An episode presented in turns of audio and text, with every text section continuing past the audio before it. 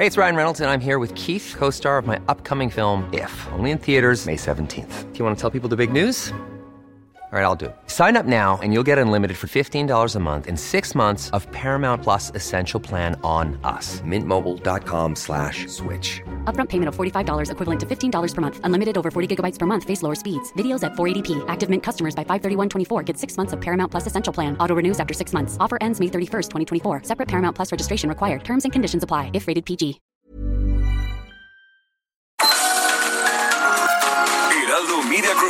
Presenta Sergio Sarmiento y Lupita Juárez. Información veraz y oportuna con un toque personal y humano. Por El Heraldo Radio, donde la H suena y ahora también se escucha.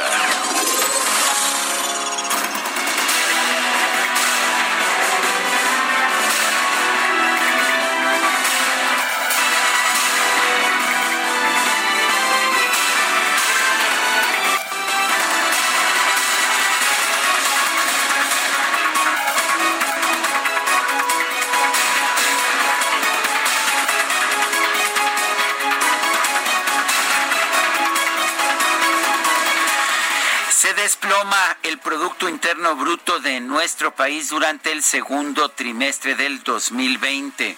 Según los resultados de la estimación oportuna del Producto Interno Bruto trimestral del INEGI, hay una disminución de 18.9% anual, esto es en comparación con el mismo trimestre del 2019, 18.9%.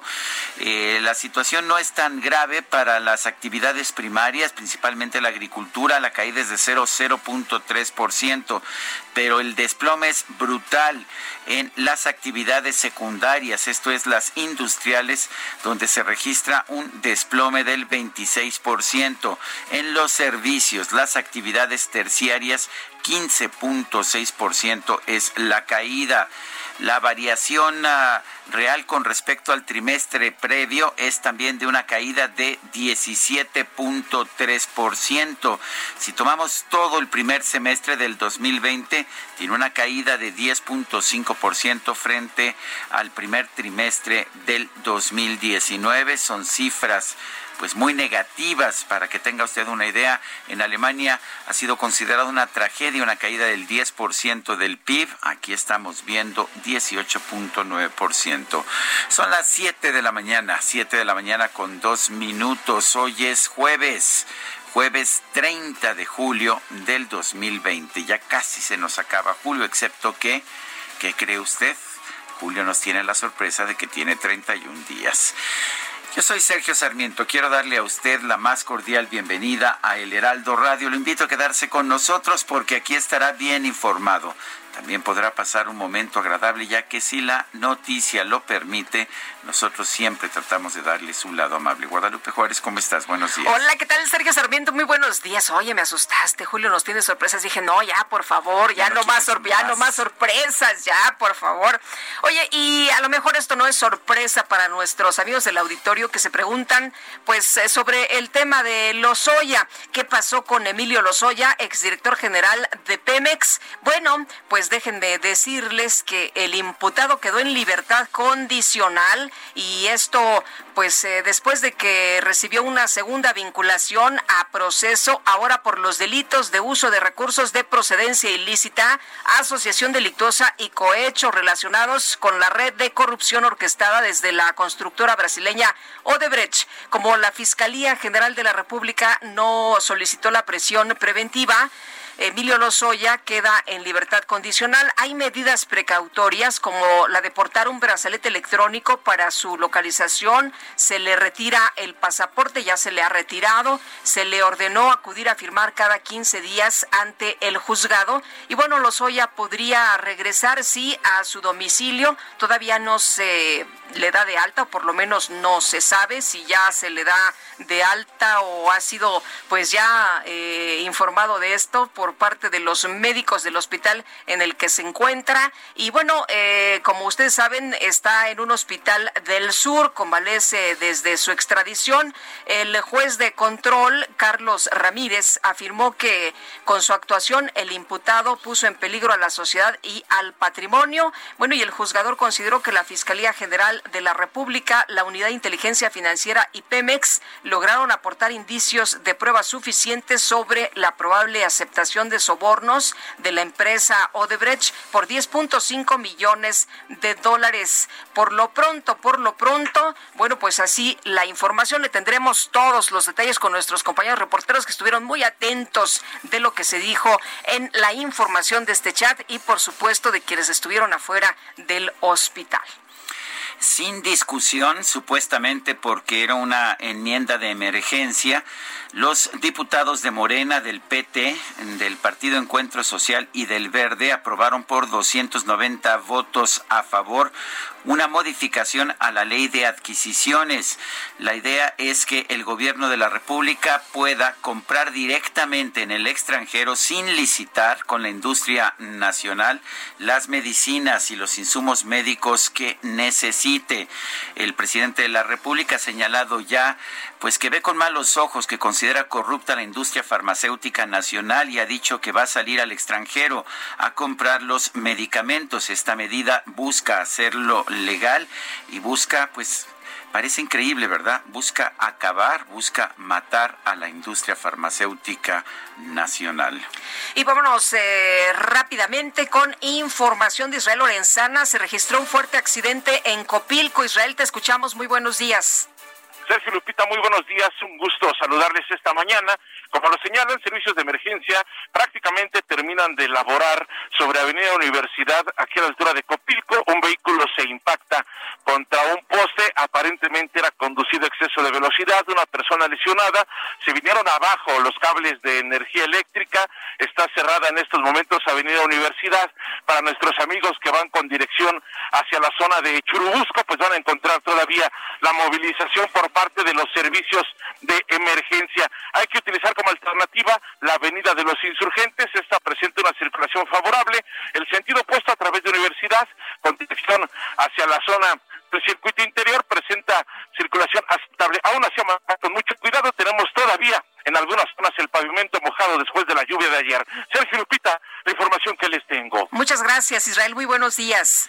Y bueno, luego. Eh, la Suprema Corte de Justicia de la Nación desechó un proyecto, un proyecto que habría eh, considerado improcedente una legislación en Veracruz que prohíbe el aborto. Los integrantes de la primera sala del máximo tribunal desestimaron los argumentos planteados para impulsar la eliminación de la prohibición absoluta del aborto. El proyecto lo presentó el ministro Juan Luis González Alcántara Carrancá y proponía amparar contra la presunta omisión de los diputados locales para legislar sobre la interrupción legal del embarazo en Veracruz. Se argumentaba que pues que los diputados no habían tomado en cuenta que los tratados internacionales, eso es lo que decía el proyecto, garantizan el derecho al aborto. Los otros cuatro ministros determinaron que eso no era correcto. Son las siete, las siete de la mañana con siete minutos.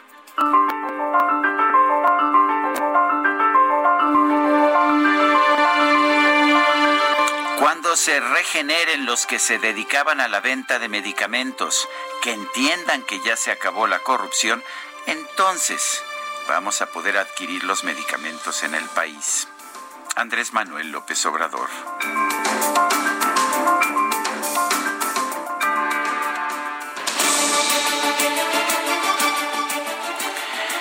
Y las opiniones de nuestro público, las preguntas y sus respuestas. Ayer preguntábamos temprano, ¿ha desaparecido ya la corrupción en la cuarta transformación? Nos dice, nos dijo que sí el 3%, que no el 95.6%, quién sabe. 1.3%. Recibimos 30.245 votos. Y esta mañana hice ya en mi cuenta personal de Twitter la siguiente pregunta. La economía cayó 18.9% anual en el segundo trimestre. ¿Usted piensa que ya tocamos fondo 8.1% es lo que nos dice. Caerá más. 84.2%. No sabemos. 7.7%. Las destacadas del Heraldo de México.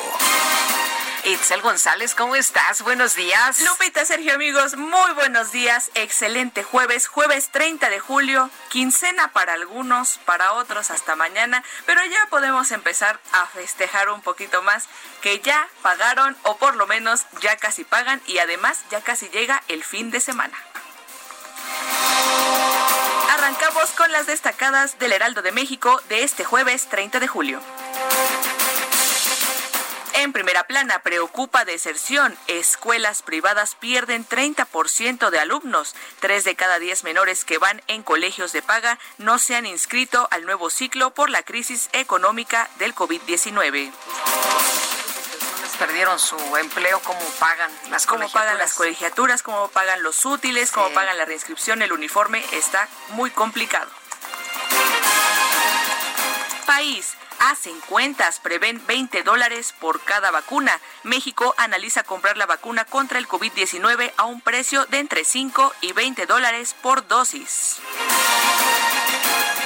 Ciudad de México, hospitales detectan alza de ingresos. Claudia Sheinbaum, jefa de gobierno, reiteró su llamado a quedarse en casa. Estados Nuevo León impiden la carnita asada. El gobierno estatal va a sancionar a quienes hagan fiestas para evitar saturación de hospitales por COVID-19. Orbe, nuevo Sputnik compiten por vacuna. Rusia admite que está en franca carrera científica para tener las dosis contra el COVID-19 antes que los Estados Unidos. Rusia, pero que ya haya vacuna. Pero que ya la tengan porque la gente sigue muriendo y además siguen sin quedarse en casa. Meta, básquetbol, blindan regreso. Tras 141 días, la NBA retoma su actividad en una burbuja en Florida para evitar el COVID-19. Y finalmente, en mercados, alimentos y bebidas planean prohibir dibujos animados. El gobierno alista vetar en etiquetas elementos que seduzcan a los niños. Ay, listos, ya con eso. Sí, ¿verdad? Sí, el dibujito, yo, creo que ya no lo voy a comprar. No, no, no, qué listos. Bueno, muchas gracias, Itzel. Sergio Lupita, nos escuchamos el día de mañana. Son las 7 de la mañana con 11 minutos. Vamos a un resumen de la información más importante. Hoy es jueves 30 de julio del 2020. Después de más de 12 horas de audiencia, un juez resolvió vincular a proceso al exdirector de Pemex, Emilio Lozoya, por el delito de cohecho, los delitos de cohecho, asociación delictuosa y lavado de dinero en el caso Odebrecht tendrá prohibido salir del país y de la Ciudad de México, así como del área conurbada. Deberá utilizar un brazalete electrónico y será vigilado por la Policía Federal Ministerial en el hospital, pero, pero si queda con libertad libertad condicional, podrá enfrentar su juicio en libertad, pues al contrario de del médico Grajales allá en Chiapas o al contrario de Rosario Robles. Bueno, la Fiscalía General de la República informó durante la segunda audiencia virtual de Emilio Lozoya que en la campaña electoral de Enrique Peña Nieto en 2012 se usaron cuatro millones de dólares que se obtuvieron a través de sobornos de la empresa brasileña Odebrecht y posteriormente se recibieron otros seis millones de dólares cuando Lozoya era director de Pemex. La fiscalía también dio a conocer que Lozoya ofreció al exdirector de Odebrecht México, Luis de Meneses Luis, Luis, de Meneses Weil, un cargo público en caso de que Enrique Peña Nieto ganara la presidencia. Y por otra parte, la Fiscalía General de la República aseguró que testigos protegidos en Brasil declararon que entre 2011 y 2014 se pagaron sobornos por 10.5 millones de dólares en México para que Odebrecht asegurara contratos en diversas obras públicas. La fiscalía señaló que los testigos brasileños confirmaron que 39 millones de dólares fue el beneficio que se obtuvo en México por la adjudicación de obras a Odebrecht. La defensa de Emilio Lozoya señaló que el exfuncionario procederá en su momento a denunciar los delitos cometidos por sujetos activos y responsables de los hechos por los que fue acusado. ¿En qué momento dará a conocer esta información? La Secretaría de Salud Federal informó que en México suman 45.361 defunciones por COVID-19, 408.449 casos confirmados y 89.978 sospechosos. Además, hay 267.147 personas recuperadas. Y en conferencia de prensa, el secretario de Salud, Jorge Alcocer, explicó las tres primeras fases a las que se someten las investigaciones clínicas para obtener una vacuna. Agregó que México mantiene contactos con dos consorcios de búsqueda de la vacuna a los cuales se busca apoyar financieramente en los esfuerzos que realizan. Inglaterra ellos ven, tienen su propia vacuna, que señalo yo que es una de las que tiene más probabilidades de llegar no, no, al no primero, pero sí con calidad y con la potencia necesaria. Eh, pero ellos mismos eh, han puesto sus eh, dados o sus aportaciones para otras dos, para una de Holanda y otra de otro país este, europeo.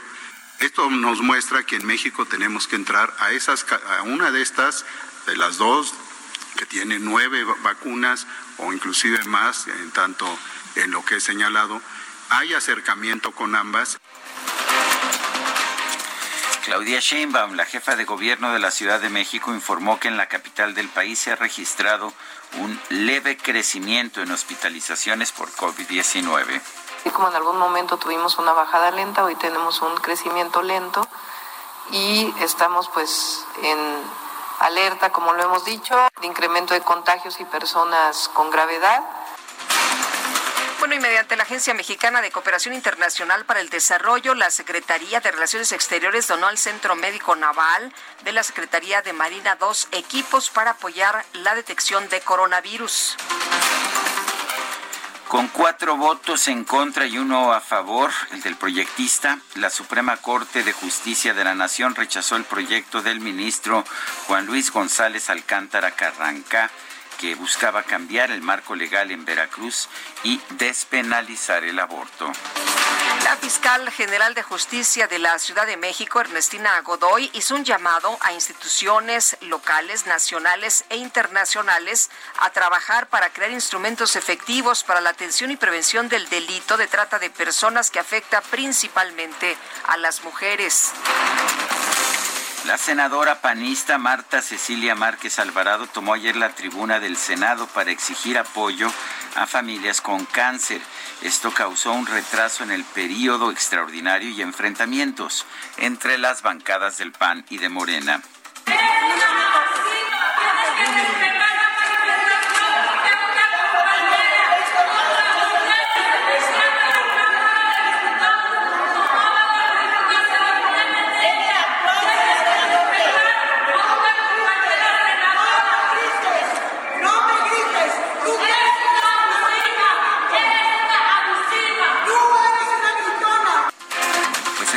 Esas son las discusiones racionales y ordenadas que tienen lugar en el Senado de la República. De nivel, ¿no? Sí, deberían, deberían aprender. Hay un mercado cerca de mi casa donde discuten con, con argumentos.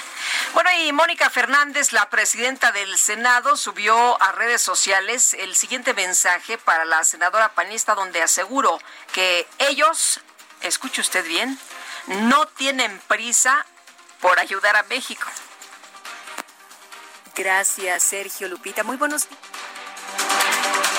Bueno, y continuamos con la información. Pese a los enfrentamientos de ayer, el Senado de la República aprobó los nombramientos de embajadores hechos por el presidente de la República para encabezar las sedes diplomáticas de México en España, Belice, Irán y Serbia. La Cámara de Diputados aprobó el proyecto de decreto por el que se adiciona un párrafo al artículo primero de la Ley de Adquisiciones, Arrendamientos y Servicios del Sector Público. Con lo anterior, se autorizaría al gobierno para la compra internacional de insumos del sector salud. Por otra parte, la Comisión de Presupuesto de la Cámara de Diputados canceló la discusión del dictamen para desaparecer fideicomisos de la legislación federal. Morena quiere eliminar 44 en total, pero en el dictamen solo se mencionaban cinco. Y la Sala Superior del Tribunal Electoral del Poder Judicial de la Federación revocó la suspensión de los derechos partidistas de Alejandro Rojas Díaz Durán, que le impuso la Comisión Nacional de Honestidad y Justicia de Morena por un periodo de seis meses, al considerar que Díaz Durán incurrió en actos anticipados de campaña. La Coordinación Nacional de Protección Civil emitió la declaratoria de emergencia para tres municipios de Tamaulipas, Reynosa, Díaz Ordaz, eh, tres municipios de Tamaulipas, Reynosa, Díaz Ordaz y Valle Hermoso. Estos han sido afectados por el paso del huracán Hanna. Aproximadamente 69 mil personas resultaron afectadas. Bueno, y a través de su cuenta de Twitter, Simón Levy, ex subsecretario de Turismo y exfuncionario capitalino, señaló que su salida del gobierno federal se debió a que no aceptó participar en actos irregulares a los que lo quiso obligar el secretario actual Miguel Torruco. El gobernador de Chihuahua, Javier Corral, designó a Eduardo Fernández Herrera como secretario de Salud luego de la muerte de Jesús Enrique Grajeda Herrera por COVID-19. Y la Secretaría de Educación de Veracruz informó la suspensión de las inscripciones y reinscripciones al ciclo escolar 2020-2021 por la pandemia del COVID-19. Se aplicará para preescolar, primaria, secundaria, educación especial y educación indígena. La Universidad Autónoma del Estado de México anunció que retrasará el inicio de actividades académicas y administrativas cuando el semáforo epidemiológico lo permita. El eventual inicio del periodo escolar está programado para el 2 de septiembre. Y a nivel internacional, el conteo de la Universidad Johns Hopkins de los Estados Unidos reporta 16 millones 940 mil 174 contagios del nuevo coronavirus y más de, escuche usted el dato, 664 mil 748 muertos. Estados Unidos cruzó este miércoles el umbral de los 4.414.834 contagios. Tiene ya 150.447 muertes por COVID. Y los laboratorios AstraZeneca, MSD, eh, Janssen, Pfizer y Sanofi coincidieron al señalar que la vacuna contra COVID-19 podría iniciar su distribución y aplicación en el 2021, pues espera que a fines de este año concluyan las investigaciones y pruebas en humanos.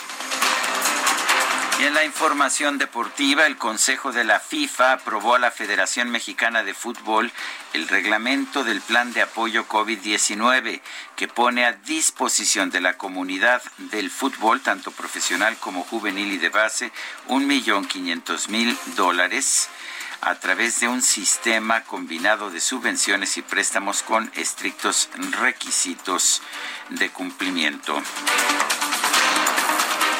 Son las 7 de la mañana con 22 minutos.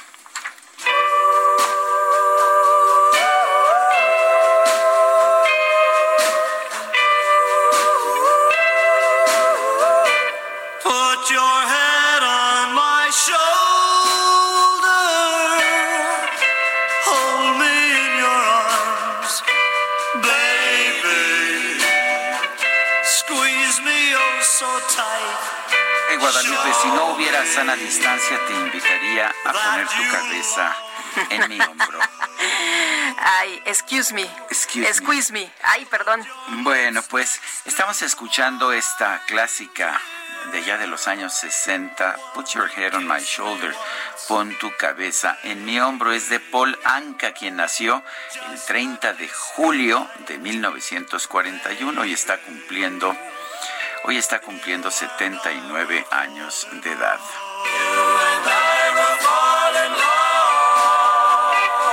Gusta Guadalupe?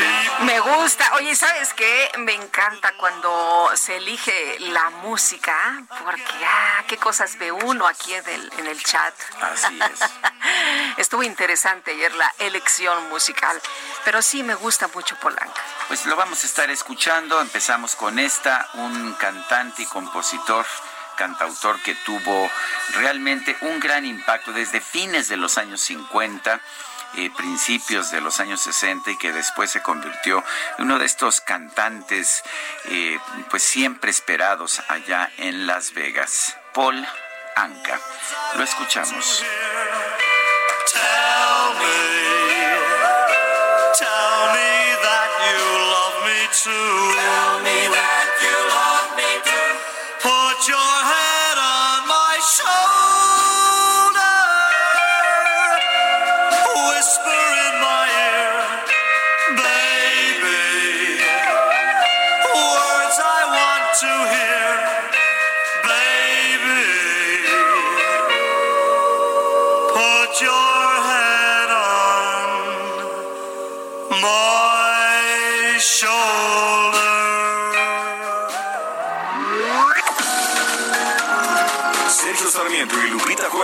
Quieren conocer tu opinión, tus comentarios o simplemente envía un saludo para ser más cálida esta mañana.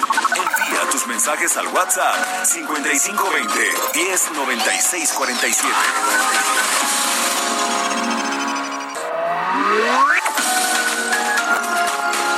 Continuamos con Sergio Sarmiento y Lupita Juárez por El Heraldo Radio.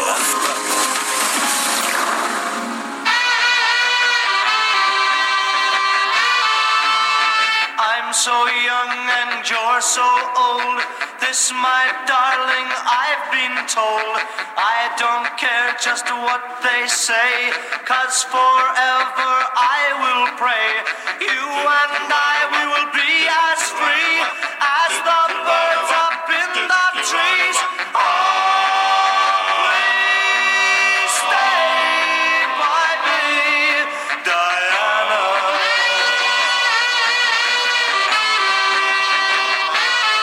Escuchando a Paul Anka, un cantante originalmente de Canadá, nació en Ottawa, Canadá.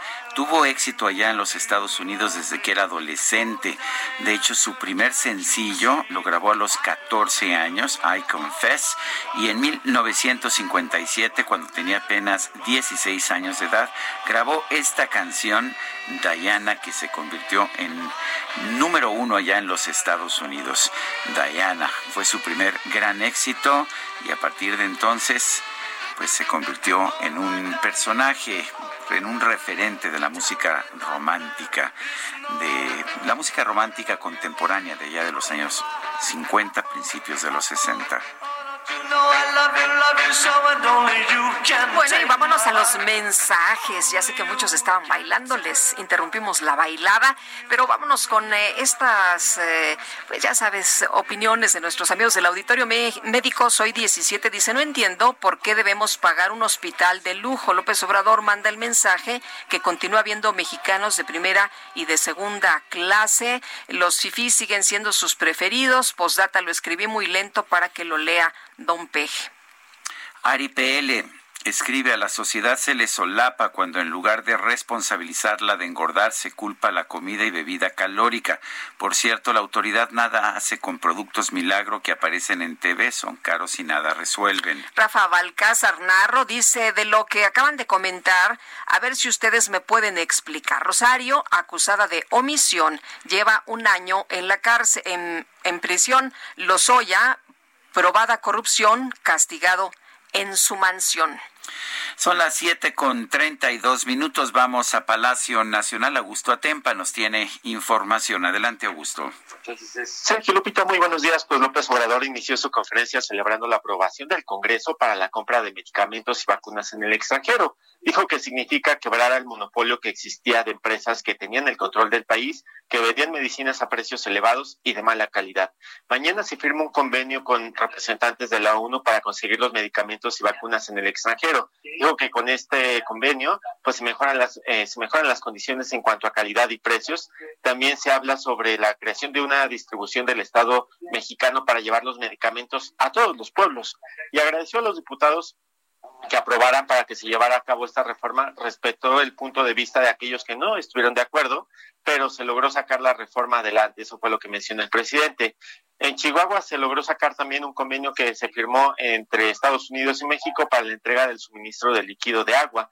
El pueblo, el pueblo norteamericano, este, dijo el presidente, pues eh, permitirá que este, este suministro de agua llegue al pueblo norteamericano y que el pueblo norteamericano también entregue el suministro de agua a México. Es un convenio equitativo, así lo calificó, que le conviene al país y se tiene que cumplir porque pues si no se lleva a cabo la entrega de agua, se puede alegar que hay incumplimiento en este convenio y eh, así eh, se sometería a una revisión y de acuerdo con los técnicos mexicanos, que dijo el presidente, consideró que no le conviene a México que tenga una renegociación en ese tratado. Se han tenido problemas con Chihuahua porque pues hay negación eh, por parte de algunos habitantes de que se entregue el líquido al país norteamericano. Y el presidente mencionó que pues el agua es de la nación y que se está manejando por medio de la federación, le recordó a los mexicanos, y ha habido resistencias y no hay ninguna razón para que haya esas resistencias. Se aprovecha de las circunstancias para pues estar en desacuerdo y esos, esas personas que están organizando algunas manifestaciones son los mismos políticos del PAN, así lo dijo quienes quieren entregar, engañar perdón, a a la gente para pues que ellos eh, les mencionan que ellos van a quedar sin agua y esto es una rotunda mentira, así lo dijo el presidente, no faltará el agua a los agricultores, a los consumidores, hizo un llamado para que no se dejen manipular, reprobó los actos de violencia que se registraron el día de ayer donde hubo quema de vehículos y casetas de cobro, dijo que no hay ninguna no hay no hay más bien dijo que hay garantías para manifestarse y que pues no habrá represión en estas manifestaciones, pero que no son las formas de protestar. Lo hizo, más bien hizo el llamado a que se manifiesten mediante la paz y pues bueno, ese es el reporte en que yo les tengo en esta conferencia matutina. Augusto, muchas gracias. Muy buen día. Buenos días. Y Emilio Lozoya, exdirector general de Pemex, recibió una segunda vinculación a proceso. Y ahora, Jorge Almaquio, cuéntanos por qué delitos y cómo quedaron las cosas. Buenos días. Hola, ¿qué tal, Lupita? Sergio, amigos, muy buenos días. Eh, pues sí, efectivamente, esto fue por el caso Odebrecht y se fue la, segunda vinculación a proceso. Y bueno, pues Emilio Lozoya no eh, podrá salir de la Ciudad de México, se le van a se le va a colocar el brazalete para tenerlo ubicado y bueno, pues eh, los delitos que se le imputan son cohecho, asociación delictuosa y también lavado de dinero. De esta manera, después de 14 horas de audiencia que tuvo el día de ayer en el Hospital Los Ángeles, bueno, pues después salió el abogado Miguel Ovitiveros, señaló que todavía el director de Pemex permanecerá tres, dos o tres días más en este hospital, en donde es atendido por síndrome de Barrett y anemia, pues así lo determinaron sus médicos y esto lo informó Miguel Ontiveros después de salir de esta larga audiencia. Dijo que hay él se mantendrá todavía bajo tratamiento médico. Hay dos dictámenes que así lo consideran, pero eso sostienen una estancia de dos o tres días en el hospital hasta que sea dado de alta. No dijo a dónde iba a ir, por supuesto, no quiso, eh, más bien evadió esta pregunta, no quiso decir, por, por, por, seguridad, pues se va a mantener en un lugar totalmente desconocido, Emilio Lozoya Austin. También comentó en este marco que eh, Lozoya busca el criterio de oportunidad no busca ser eh, testigo o colaborador, sino el criterio de oportunidad eh, eh, para eh, pues pues evitar algunas situaciones jurídicas y también obtener también beneficios jurídicos por esta situación. El exfuncionario dijo está dispuesto a denunciar a quienes instrumentaron las instituciones del Estado mexicano, personas físicas y jurídicas nacionales y extranjeras, y en su momento lo dará a conocer con nombres, cargos, hechos y circunstancias que rodearon el aparato organizado de poder que se alejó del Estado de Derecho. De esta manera dijo, vamos a buscar otra figura que no sea la de testigo colaborador, esa no es la que estamos buscando, y así lo comentó el abogado Miguel Ontiveros. Escuchemos. El criterio de oportunidad, según el artículo 265 del Código Nacional de Procedimientos Penales, consiste en que la persona investigada, en este caso don Emilio Ricardo Lozoya Austin, aporta elementos a la Fiscalía General de la República, institución que los valora y determina la solución en el caso, otorga estos elementos para imputar un delito mayor. Eh, hoy se le vinculó a proceso y la autoridad judicial eh, en armonía con la postura de la Fiscalía General de la República y nosotros como defensores, Alejandro Rojas Pruneda y un servidor, nos allanamos a esa posición. Informó que no hay un plazo establecido para que la Fiscalía determine si otorga a Lozoya Austin el criterio de oportunidad.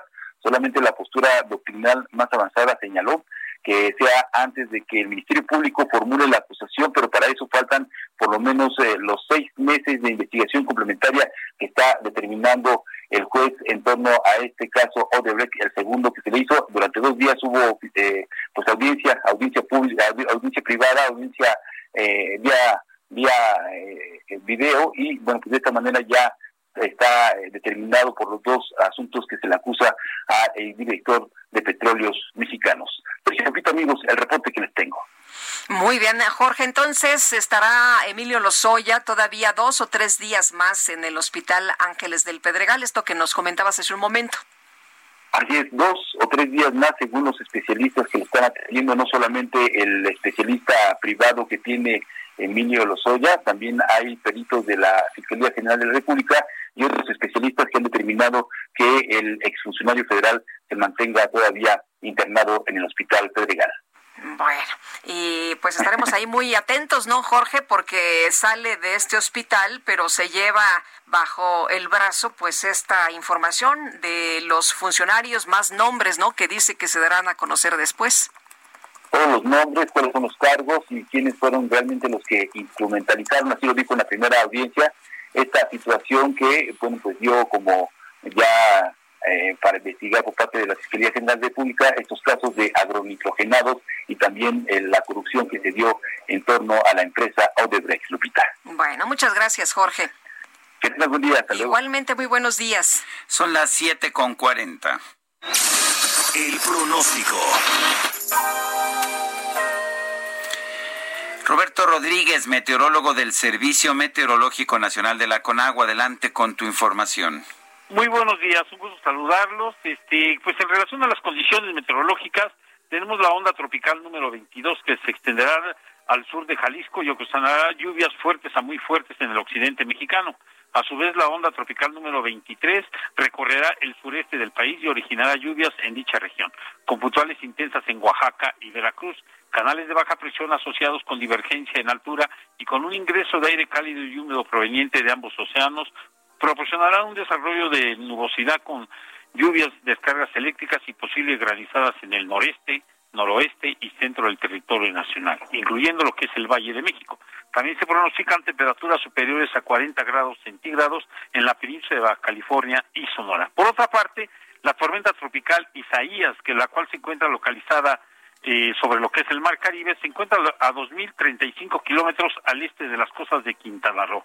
Tiene vientos sostenidos de 95 con rachas de 110. Esta se está moviendo hacia lo hacia el oeste, perdón, con dirección hacia lo que es la Florida. Pues serían las condiciones meteorológicas para el día de hoy, prácticamente la mayor parte de la República con lluvias y lo más significativo hacia el occidente y centro de la República Mexicana. Roberto, gracias Roberto, muchas gracias. Al contrario. Hasta luego y la primera sala de la Suprema Corte de Justicia de la Nación desechó este proyecto de sentencia que proponía ordenar al Congreso de Veracruz legislar sobre el tema del aborto para no penalizar la interrupción del embarazo. Y bueno, vamos a platicar con eh, Wendy Briseño, ella es diputada por Morena, presidenta de la Comisión de Igualdad de Género en la Cámara en la Cámara Baja.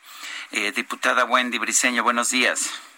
Muy buenos días, Lupita y Sergio. Saludarles con mucho gusto a ustedes y a todos su auditorio. Buenos días. Nos gustaría conocer su opinión al respecto de pues el fallo de la primera sala de la Suprema Corte de ayer que tiene que ver con pues con esta legislación en Veracruz sobre el tema del aborto.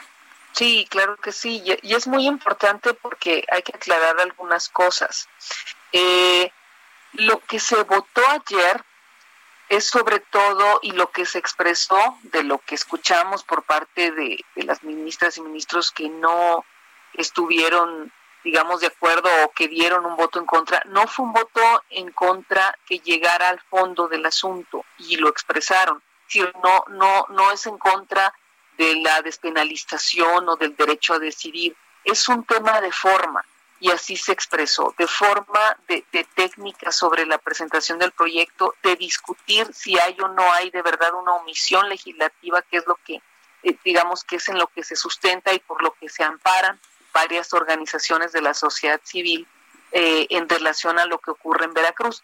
Eh, y lo, y, y, lo, y lo primero a decir, lo primero a decir, es que no es un tema sobre, la, sobre el fondo del asunto, sino sobre la forma. Y eso puede y, y, se va a volver a analizar. No es una discusión acabada. Sería para ir adelantando, digamos, a todo el público sobre lo que pasó ayer.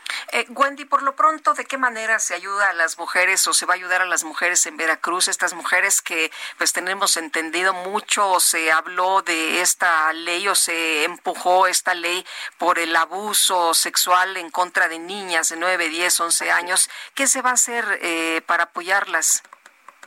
Bueno, yo creo que lo, lo primero aquí de lo más importante es lo que han venido haciendo eh, las propias organizaciones y algunas legisladoras, que no todo el Congreso, hay que decirlo, y no necesariamente todos los órdenes de gobierno, eso también es, es delicado. Por principio hay que decir que existe una, una norma oficial mexicana que protege a todas las mujeres, que es la 046 de los servicios de salud, para que cuando una mujer, una niña, eh, sufra un caso de abuso sin que medie ningún otro tipo de denuncia ni de prueba de nada, pueda acceder a los servicios de interrupción del embarazo. Sin embargo, sin embargo, no necesariamente las entidades la cumplen y eh, ponen por delante uno, un argumento como es el de la objeción de conciencia, que está precisamente señalado en todos los argumentos del amparo. Entonces, aquí es importante decir varias cosas el Estado mexicano, a través de todos sus órdenes de gobierno y a través de sus tres poderes, tiene la obligación de garantizar a las mujeres el acceso a la salud y los derechos sexuales y reproductivos. En ese sentido es en el que se promovió un amparo que retomó el ministro Juan Luis González Alcántara, ¿no? Y que celebramos. Ahora lo que se tiene que hacer para el caso de las, diríamos, podríamos decir dos cosas. En el caso de la Suprema Corte, se va a retornar el proyecto para llegar más a fondo del asunto, se va a revisar los temas de técnica y pensamos y confiamos en que se va a llegar al fondo del asunto, que son los derechos humanos de las mujeres. Eso cuanto a la Suprema Corte.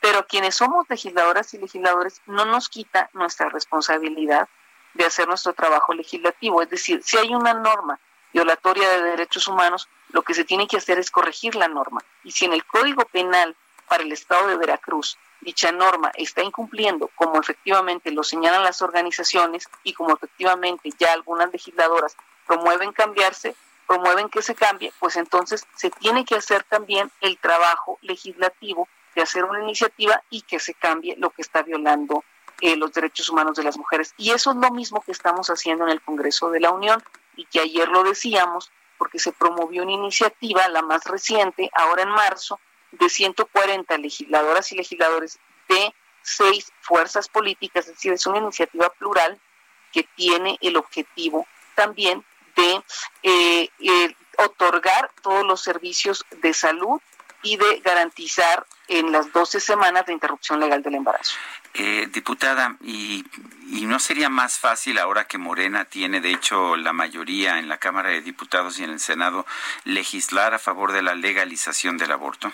Sí, es justamente esa parte en lo que estamos, pero aquí eh, lo que comento es que no solamente, o sea, es Morena o es una buena expresión de Morena, pero también hay otros partidos que comparten esta, este compromiso y estamos haciendo un frente común. Sobre todo, Sergio y Lupita, porque ustedes saben bien que este es uno de los temas que hacia afuera puede provocar cierta polarización y aquí lo que estamos buscando es que se cree el mayor consenso posible, poniendo por delante que es un tema de derechos humanos, más allá de cualquier otro tipo, y que, y que lo que nosotras tenemos que hacer, los legisladores y las legisladoras, es eh, garantizar derechos en un Estado laico, que otro tipo de, de creencias, de cultos, de perspectivas morales son muy respetables, pero que eso no es lo que tiene que prevalecer a la hora de discutir legislativamente. Es lo que hemos estado señalando en estos meses y que es ahora retomando el periodo ordinario, eh, necesitamos legislar en esta materia, que además ya hay varias iniciativas presentadas. Diputada Wendy Briceño, presidenta de la Comisión de Igualdad de Género en la Cámara de Diputados, gracias por hablar con nosotros. Gracias a ustedes y buen día. Bueno, y en otras eh, cosas, fíjese usted que la Federación de Colegios y Asociaciones Médicas del Estado de Chiapas tuvieron una reunión vía Zoom y en esta reunión se determinó realizar una marcha para este viernes a partir de las 8 como punto de reunión es el Parque Morelos Bicentenario teniendo pues eh, el eh, encuentro, la llegada en el Parque Central. Se ha pedido usar cubrebocas, también la, la bata blanca a ser extensivo a todo el gremio médico, paramédicos, enfermería y a toda la población con motivo del injusto encarcelamiento del doctor Grajales, ahora difamado por acoso. Así que mañana se espera esta movilización allá en el estado de Chiapas. Son las siete con nueve. Vamos a las calles de la Ciudad de México. Allá en Miramontes está Daniel Magaña. Adelante. ¿Qué tal, eh, Sergio Lupita? Muy buen día. Bueno, pues información vehicular de la zona de la avenida Canal de Miramontes, pues ya con ligera carga vehicular para incorporarse hacia la zona de la calzada tasqueña, las emigraciones de la central de autobuses del sur y el paradero pues del metro, del mismo nombre, la zona de Tasqueña, así que pues, hay que salir con tiempo, sobre todo si utiliza la zona de la avenida Canal de Miramontes, procedente de pues, las inmediaciones de la Alameda del Sur, en dirección también hacia la zona del circuito interior, a partir ya de la zona tasqueña el avance es bueno para poder incorporarse al circuito interior, tanto en dirección al aeropuerto como hacia la zona de la calzada de Tlalpan. El reporte. Muy buen día. Muchas gracias, Daniel. Hasta luego. Hasta luego. Oye, nos preguntan si Emilio Lozoya o Erla podrá ser, eh, pues, eh, ya sabes, una vez que le quiten el brazalete, que si podrá andar como Pedro por su casa. Pues eh, la verdad es que sí, ¿no? Una vez que le quite, eh, que, que, que, que salga del hospital y que le coloquen el brazalete, pues podrá tiene derecho a tiene derecho a enfrentar el juicio en libertad. Así es. Ese, es, ese es lo que dice la ley.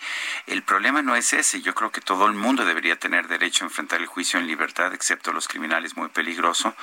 El problema es que este principio, este derecho, se aplica nada más a quien quiera el gobierno y no a quien no quiere, como es el caso del doctor Grajales, que no tiene derecho a fianza y que tiene que enfrentar el juicio en la cárcel, o sea, se le castiga antes de que se le juzgue, o Rosario Robles, que de hecho la legislación decía que no debía estar en la cárcel, pero que está en la cárcel. Pues sí. Oye, y regresamos con Augusto Atempa, nos tiene más información de la conferencia mañanera. ¿Y qué tal, Augusto? Buenos días otra vez. Sergio Lupita, muy buenos días otra vez. Y pues hoy el INEGI reportó la caída del 18.9% en su referencia anual acerca del Producto Interno Bruto. El presidente dijo que pues ya esperaba esta caída a causa de la pandemia, dijo que pues ha sido un trimestre bastante complicado en cuanto a economía y también al trabajo y es que según él en abril y mayo se tocó fondo, pero pues se puede este esta de esta caída se puede medir en la pérdida de empleos. Dijo que pues están entregando fondos y apoyos como nunca. Además estima un crecimiento a partir de este mes en adelante debido a la creación de la remesa, a la sí, a, que han crecido las remesas y que pues ya no se han perdido los empleos, al contrario, se están otorgando más apoyos que nunca. Ya que hablamos del empleo, se le cuestionó a López Obrador sobre los trabajadores al servicio del Estado. ¿Cuándo regresan a trabajar? Contestó que pues se podría decir que hasta octubre y también comentó que el próximo lunes se llevará a cabo una conferencia para saber cuándo regresan los niños a clase. También se tocó el tema del tren México-Toluca, este tren que pues ha quedado abandonado. Eh, se le preguntó al presidente pues cómo calificaría esta obra y la descalificó totalmente, la comparó con el, el aeropuerto de Texcoco. Dijo que pues no se piensa que el ejército pueda entrar a esta obra ya que estamos viendo que en el aeropuerto de, Santa Lucía está trabajando el ejército y hay otras obras donde también trabaja el ejército, pero él descartó que sea el ejército quien termine esta obra. Dijo que ya hay contratos con empresas y que esas empresas están trabajando y confirmó que pues hay un compromiso para que este este tren quede terminado en los próximos dos años. También se le preguntó sobre la la decisión de nombrar a Isabel Arvide como cónsul en Estambul pues el presidente la defendió, dijo que es una periodista de hace más de 40 años, que a pesar de que pues no tiene carrera, eh, digamos que en relaciones internacionales ni en la política exterior, pues es una mujer que se respeta, según él, y pues la volvió a defender. Es lo único que mencionó y nosotros seguimos pendientes en esta conferencia de prensa. Augusto, muchas gracias. Muy buen día. Buenos días. Y se refería el presidente precisamente a la caída del Producto Interno Bruto. Ya le habíamos señalado esto al inicio del programa. En las comparaciones anuales cae 18.9% el Producto Interno Bruto. De hecho, es superior la caída a lo que se había esperado. En actividades primarias la caída es de 0.3%, pero en actividades secundarias, esto es en la industria, 26%. En actividades terciarias, 15.6%. Esta es la estimación oportuna del Producto Interno Bruto del INEGI. En unas semanas más tendremos ya las cifras definitivas pero pues fundamentalmente son cifras muy importantes. Esto quiere decir, por otra parte, que la economía mexicana ha tenido ya contracciones en cinco trimestres consecutivos, cinco trimestres desde el segundo trimestre del 2019. Bueno, pues esto quiere decir que estamos en una, no solamente en una recesión, que serían dos trimestres consecutivos con caídas, sino en una depresión con esta caída de 18.9%. Son las 7 de la mañana con 54 minutos. Guadalupe Juárez y Sergio Sarmiento estamos en el Heraldo Radio.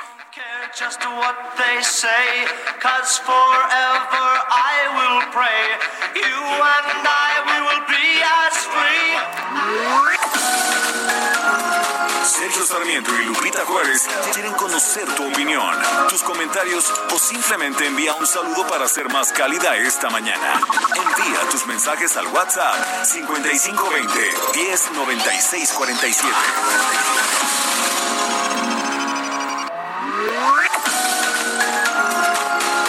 Continuamos con Sergio Sarmiento y Lupita Juárez por El Heraldo Radio.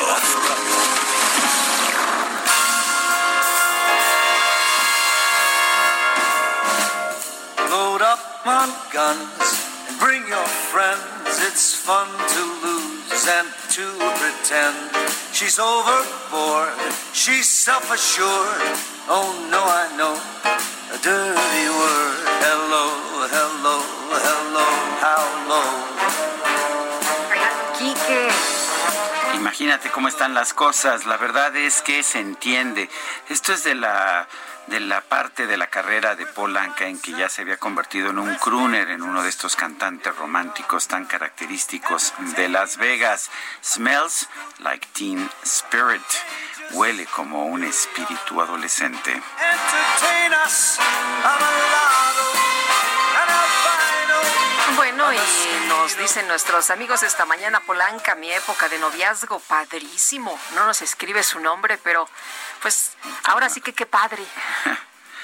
Bueno, y nos pregunta otra persona, Renata, dice, buenos días, pueden felicitar a mi mamá, Laura, es su cumpleaños de su hija Renata, con mucho gusto. Pues un abrazo y también otra de nuestras eh, de nuestros amigos Edmundo Monterrosas nos dice buenos días, les envío un fuerte abrazo virtual desde la hermana República de Querétaro. Debo reconocer que al inicio de la canción de hoy me emocioné pensando que sería Enrique Guzmán. Sin embargo, también me gusta mucho Paul. Que tengan un excelente día y Sergio, ¿podrías dar alguna actualización de cómo va la respuesta de tu pregunta? Sí, cómo no. Eh, la pregunta, eh, un segundo, porque todo... Oye, mientras les platico que me encontré un día Enrique Guzmán, fue mi compañero de, de butaca en una obra de teatro, en la obra que, que sale mal, y antes de que empezara la obra ya te podrás imaginar qué divertido es. Es muy divertido. Súper divertido. La pregunta era, la economía cayó 18.9% anual en el segundo trimestre. ¿Usted piensa que ya tocamos fondo? 7.6%, caerá más, 84.2%, no sabemos, 8.2%. Yo no sé si el presidente vio la pregunta, pero el presidente en su conferencia de prensa dijo que ya tocamos fondo. Hemos recibido 3.092 votos en una hora. Israel Lorenzana, desde la colonia Roma, ¿qué pasa por allá, Israel? Muy buenos días. Sergio Lupita, muchísimas gracias. Pues nos hemos trasladado al perímetro de la colonia Roma. Es la calle de Manzanillo y Tapachula, donde los vecinos reportaron la caída de un poste.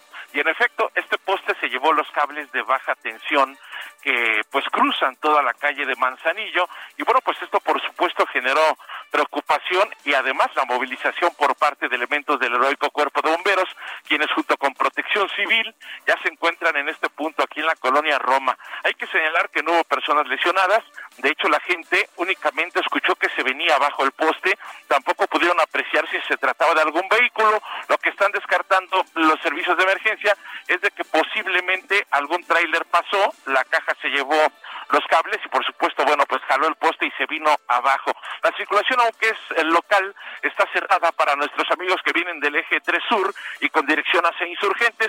Hay que utilizar, por supuesto, como alternativa la avenida de los Insurgentes hacia la zona de Álvaro Obregón. Sergio Lupita, la información que les tengo. Gracias, Israel. Hasta luego. Bueno, ayer eh, la Cámara de Diputados y el Senado avalaron una enmienda a la ley de adquisiciones. Esta enmienda permite que el gobierno pueda salir a comprar al exterior eh, medicamentos y lo pueda hacer sin ah, de manera de directa con adjudicaciones directas. ¿Qué significa esto para la industria farmacéutica? Vamos a preguntarle al ingeniero Rafael Gual, director general de la Cámara Nacional de la Industria Farmacéutica, la Canifarma. Eh, Rafael Gual, ¿cómo estás? Buenos días, gracias por tomar esta llamada. Al, contrario, Sergio, muchas gracias. Quiero saludarlo, Lupita, muy buenos días. Buenos días, ingeniero. Eh, el presidente una y otra vez ha dicho que pues que toda la industria farmacéutica es corrupta y que por lo tanto hay que salir a comprar los medicamentos al extranjero. ¿Qué opinas? No, pues ya lo, hemos comentado, Sergio. Este, lo que le pedimos al presidente es que no se generalice, que si hay culpables, que si hay gente que lo ha hecho, pues que los castiguen, pero no se puede generalizar en la industria. Además, se trataba de un eslabón diferente a, a los fabricantes de medicamentos. Pensamos que esta situación, al contrario, yo creo que como lo consigna el artículo 134 de la, de la Constitución, el, digamos que el mecanismo más perfeccionado para obtener las mejores condiciones de precio, calidad, oportunidad, etcétera, es una licitación pública que es transparente precisamente, que es pública. En cambio, lo que se está aprobando, lo que se aprobó, fue una darle una discrecionalidad, una facultad discrecional al Ejecutivo para comprar en el extranjero vía adjudicación directa que, pues desde luego tiene mucha opacidad eh, medicamentos que difícilmente además van a como lo hemos comentado van a poder eh, cumplir con, con esas condiciones de calidad y que seguramente la oportunidad tampoco será un, una eh, Rafael, la enmienda a la ley dice que es que será a través de organismos intergubernamentales. ¿Están capacitados estos organismos intergubernamentales para hacer eso? Mira, estos organismos intergubernamentales internacionales, el que compra este o el que funciona como intermediario para este tipo de cosas es la OMS, tiene una canasta de productos donde hay una serie de proveedores pero la propia OMS en su descargo de responsabilidad menciona que la, si hay muertes, si hay enfermedad, si hay daños y lo que pueda pasar con estos medicamentos es responsabilidad del país que lo compra. Ellos no se hacen responsables eh, de esos productos. A final de cuentas ellos son un intermediario al que se les tendrá que pagar esa intermediación, además de, de pagar por adelantado lo que se va a adquirir. Ingeniero, eh, ¿se rompe el monopolio y se mejoran las condiciones en cuanto a calidad y precios de los medicamentos? ¿Coincide con esto que ha dicho el presidente? Yo te diría que no hay, en principio de cuentas no hay monopolio, estamos hablando de 250 empresas, donde la concentración de mercado de la que mayor participación tiene no rebasa el 7%, estamos hablando de muchísimos proveedores, o sea, cientos de proveedores y pues difícilmente hay un monopolio. Al monopolio al que se refería el presidente y que seguramente le han mal informado es de los que operaban como operadores logísticos, valga la redundancia, en su momento, que ya no participaron en las dos últimas licitaciones. Estos distribuidores fueron vetados y ya en las últimas dos, en la de junio del año pasado y en la de diciembre del año pasado para el agosto de 2020, ya ni siquiera participaron. Muchos de ellos ya desaparecieron. Entonces, no hay tal concentración de mercado, no hay tal monopolio y pues difícilmente podríamos pensar que esa condición se va a dar en un futuro. Eh, decía el presidente hace algunos días que cuando se regeneren los que se dedicaban a la venta de medicamentos, o sea, la industria farmacéutica, que entiendan que ya se acabó la corrupción, entonces vamos a poder adquirir los medicamentos en el país. Esto lo dijo hace apenas algunos días. ¿Qué opinas? Pues mira, una vez más, Sergio, a lo que se refería en el tema de corrupción era a estos distribuidores a los que hago referencia. Ya desaparecieron, ya difícilmente se van a poder regenerar porque ya no están, ya no existen, ya, ya se acabaron. Entonces, pues a eso se refería, eso fue denunciado hace año y medio. No hay ningún proceso en contra de esos distribuidores y menos de la industria farmacéutica. No hay un solo caso de investigación, de mucho menos de acusación para con la industria farmacéutica. Ingeniero, con esta decisión eh, de los legisladores, ¿se, ¿se quiebra la industria nacional? Mira, yo te diría, Lupita, que pues habría que asumir las responsabilidades que le correspondan a cada quien. El gobierno optó por este camino, nosotros estamos en la mejor disposición de colaborar y de seguir aportando este, nuestro trabajo en, favor de México, de los pacientes de México, que esos deberían de ser los que deberían estar en el centro de la conversación y obviamente en, aportar pues lo que nos corresponde siempre y cuando, como lo hemos mencionado también, haya una buena planeación. La industria farmacéutica no puede aportar medicamentos de un día para otro. Se requieren cuatro meses para que esto se pueda llevar a cabo y bajo esas condiciones nosotros estaremos en la disposición de colaborar con el gobierno para el abasto de los medicamentos que vemos se verá comprometido eh, con esta con estas decisiones. ¿Le tiene fobia a la industria farmacéutica nacional el presidente? ¿Perdón? ¿Le tiene fobia? Eh, ¿Le tiene desprecio? ¿Piensa que eh, tiene una actitud ah, irracional el presidente hacia la industria farmacéutica. Por, a, ver, pregunto esto porque él dijo que iba a construir un sistema de autosuficiencia en que produjéramos en México lo que lo que consumimos. Yo no sé si sea bueno tener una política de autosuficiencia, pero en este caso hay un rechazo abierto a todo lo que se produzca en México. Mira, yo creo que le malinformaron. Eh, le siguen haciendo pensar que, se trata de una industria con estas eh, situaciones de corrupción, cuando eso fue denunciado hace año y medio en otro eslabón de la cadena. Nosotros tenemos un Consejo de Ética y Transparencia de la Industria Farmacéutica, como tú sabes, que se fundó en 2005 y que es tutelado por gente de eh, calidad moral y ética eh, irrefutable. Entonces, estamos hablando de condiciones que se imaginó que le comentaron que eran y que no existen. Eh, la industria también ha colaborado en todo lo que se le ha pedido para el abasto de medicamentos. El desabasto, una vez más, se debe a una mala planeación y a un cambio de reglas que propició el gobierno, precisamente justificado por este supuesta corrupción y que a final de cuentas pues no ha funcionado como se pensaba, ¿no? Las, los operadores logísticos nuevos no han tenido esa capacidad para surtir los productos o para ponerlos en donde se requieren, eh, han tenido una curva de aprendizaje, en fin, no estamos en contra de que el sistema se haya cambiado, simplemente pues que no ha operado como debería de ser. A final de cuentas, la industria ha colaborado en lo que se puede y pues sí, ciertamente lo que tú dices nos extraña mucho porque todos los países han aportado, han apostado, perdón, por fortalecer a su industria local, por tratarse de una industria estratégica para el país.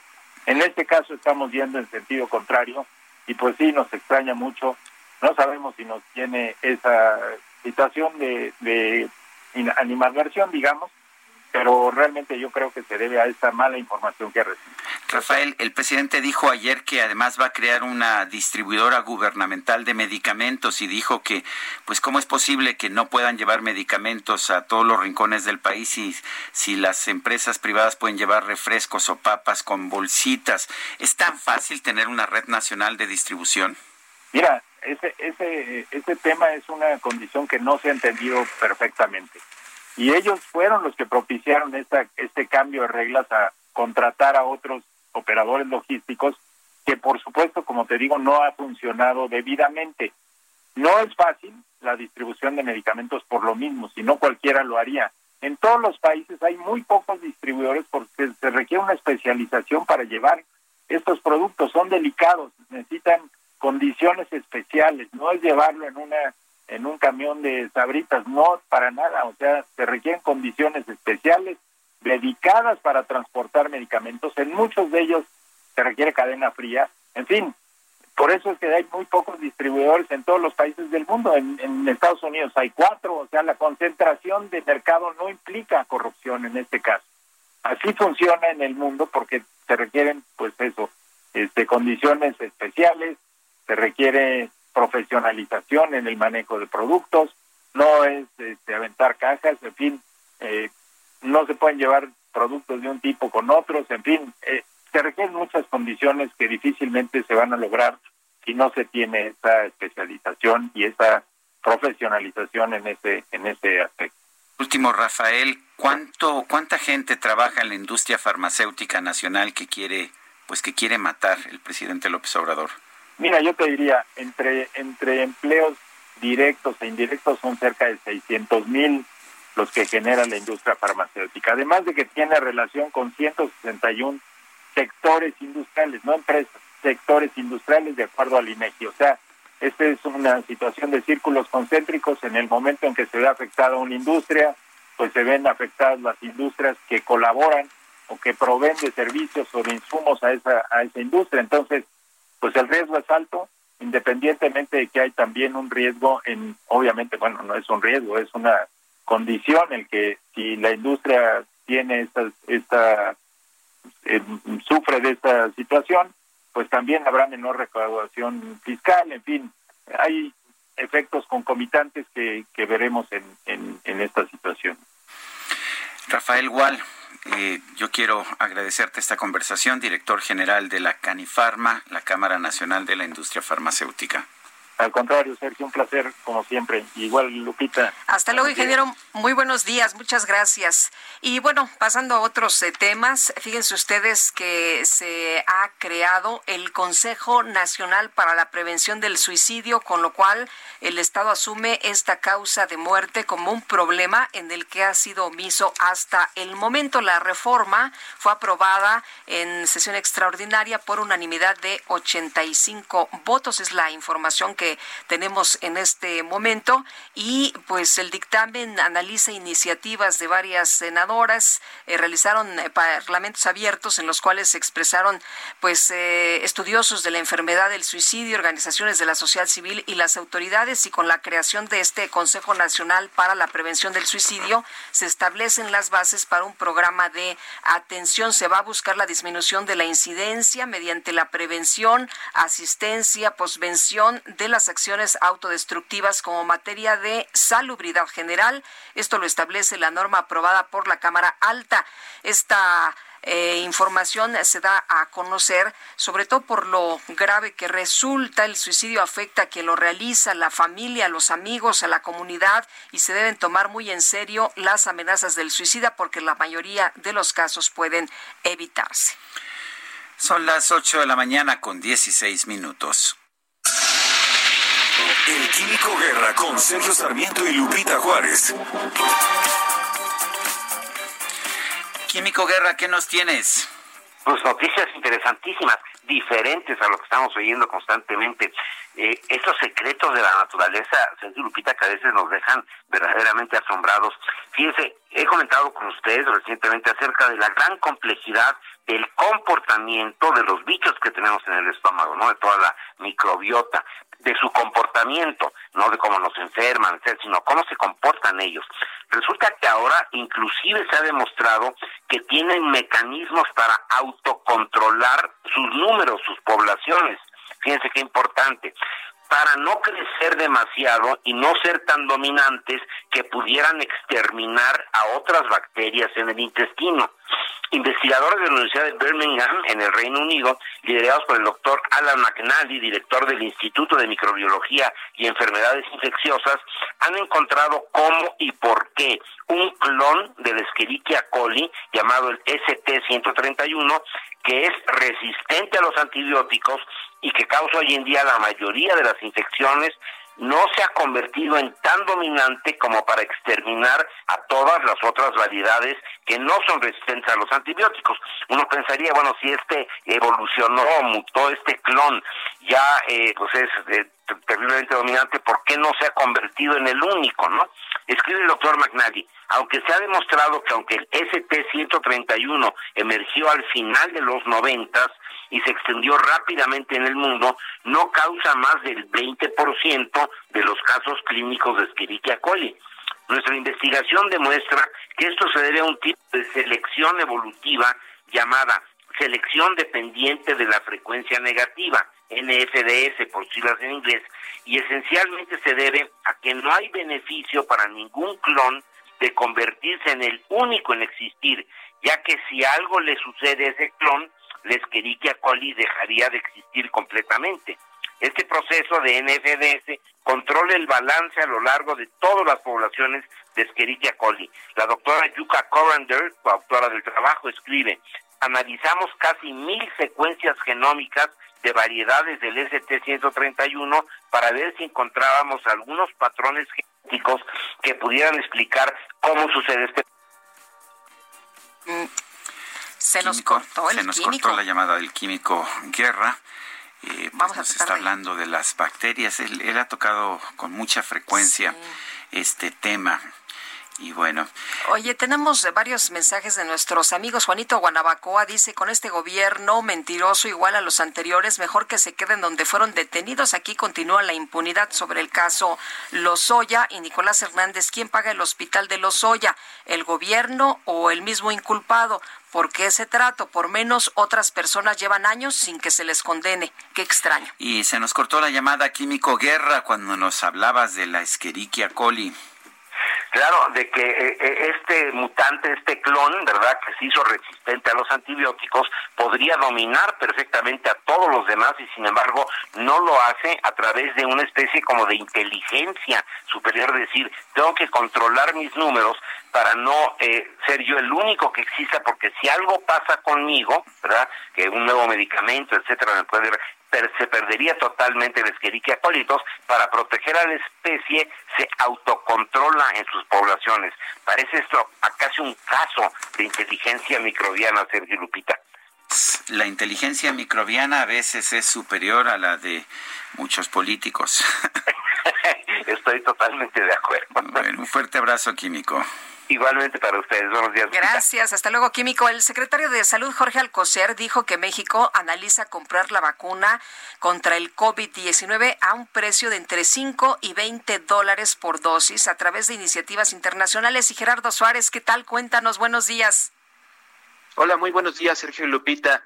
Eh, México podría comprar la vacuna contra el COVID-19 a un precio de 5 a 20 dólares por dosis. Esto a través de las iniciativas internacionales a las que nuestro país se integró para el acceso justo al fármaco. En conferencia, el secretario de Salud, Jorge Alcocer, informó que una de estas iniciativas, llamada COVAX, y en la cual participan más de 70 países, tiene un tabulador de precios para los países de renta media y baja, les costaría 5 dólares la dosis. A los de renta media alta, 20 dólares. Y a los de renta alta, 35 dólares. Alcocer Varela dijo que México se ubicaría en los países de renta media baja, es decir, a quienes les costaría 5 dólares o en su caso a los de renta media alta. Respecto a si el gobierno federal cuenta con los recursos suficientes para la compra, dijo que México no va a escatimar en el presupuesto. Escuchemos lo que dijo el secretario de Salud. Eh, en el gobierno de México no hablamos de limitaciones del presupuesto. Es inversión, la salud, las vacunas y se hará todo lo necesario para cubrir, pues desde el principio del anticipo, por llamarlo así, como en el seguimiento y la compra de lo que sea, sea necesario. El también experto en inmunología recordó que nuestro país podrá conseguir en estas compras internacionales una cantidad de vacunas equivalente al 20% de la población, es decir, más de 25 millones de dosis, proporción que estimó insuficiente y se tendría que buscar más más dosis para proteger en primera instancia al personal de salud, adultos mayores y personas con enfermedades crónicas. Jorge Alcocer dijo que las tres vacunas que le parecen más prometedoras hasta el momento de las que se desarrollan en el mundo eh, son las que desarrollan los laboratorios Merck, AstraZeneca con la Universidad de Oxford y la de la Universidad de Hong Kong. La de AstraZeneca, como bien sabemos, Sergio Lupita, es de las más avanzadas en las fases clínicas, mientras que las otras dos todavía se encuentran en etapas previas. Sin embargo, dijo que aunque la vacuna pudiera estar eh, más tarde en estos casos, lo que importa es garantizar la seguridad y eficacia de las mismas. Este es mi reporte. Muy bien, muchas gracias, Gerardo. Gracias, buen día. Hasta luego, muy buenos días. Así México pues está preparando para esta vacuna que podría costar entre 5 y 20 dólares, de acuerdo con lo que dice el secretario de Salud. Vamos a Tlalpan, en la Ciudad de México. Daniel Magaña, adelante. ¿Qué tal, Sergio? Efectivamente, bueno, pues información vehicular de la zona de la calzada de Tlalpan para quien pretende incorporarse hacia la zona de Churubusco.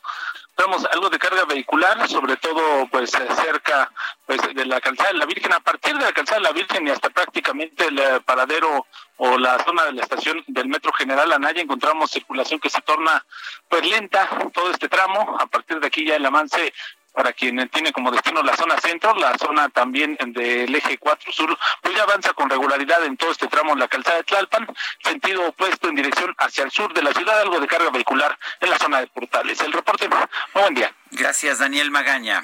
Hasta luego. Son las 8 de la mañana con 24 minutos. Le recuerdo nuestro número. Llámenos a para WhatsApp 55 20 10 96 47 mensajes y mensajes de voz. Regresamos.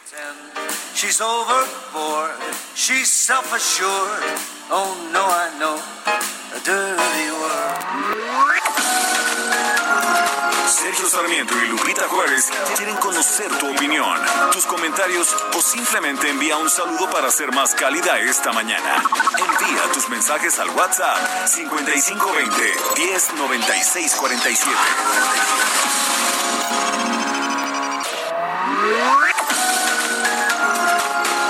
Continuamos con Sergio Sarmiento y Lupita Juárez por El Heraldo Radio.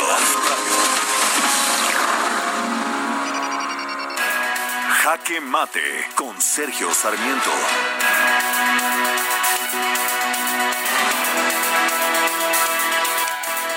No deja de ser paradójico. Ayer el gobierno de Estados Unidos anunció un préstamo gubernamental especial de 765 millones de dólares a la empresa Kodak. ¿Con qué, ¿Con qué propósito? Para que reconvierta su producción y empiece a generar medicamentos y ayude así a eliminar la dependencia que tiene la Unión Americana de los medicamentos que se producen en China y en la India. Mientras tanto, en México el gobierno está abiertamente tratando de destruir a la industria farmacéutica nacional. Ayer vimos un nuevo capítulo con la aprobación de una ley que fundamentalmente permite que el gobierno salga al extranjero a comprar medicamentos por asignación directa sin ningún tipo de licitación. La industria farmacéutica nacional ha hecho grandes esfuerzos y se ha convertido en una de las mejores del mundo. Es una industria que tiene estándares de calidad muy elevados y que da empleo a 600 mil personas. El presidente dice que toda la industria, toda, absolutamente toda es corrupta, pero curiosamente no ha presentado una sola prueba ni ha presentado una sola acusación en contra de alguna persona que haya eh, actuado de manera incorrecta. Dice que la industria produce medicamentos adulterados. Y entonces, ¿dónde está la COFEPRIS? La COFEPRIS tiene que analizar los medicamentos, esa es su función, y sin embargo no ha suspendido a ningún fabricante por producir medicamentos adulterados. Más bien lo que podemos ver es que el gobierno de López Obrador, o más bien el presidente López Obrador, le tiene fobia le tiene fobia a la industria farmacéutica nacional y quiere acabar con ella, mientras que en otros países quieren fortalecerla. Me parece terrible porque esto le puede costar el trabajo a muchos de los 600 mil mexicanos que trabajan en la industria farmacéutica nacional. Yo soy Sergio Sarmiento y lo invito a reflexionar.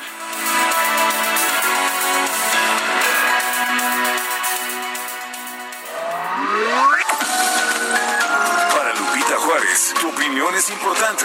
Escríbele a Twitter en arroba Juárez H.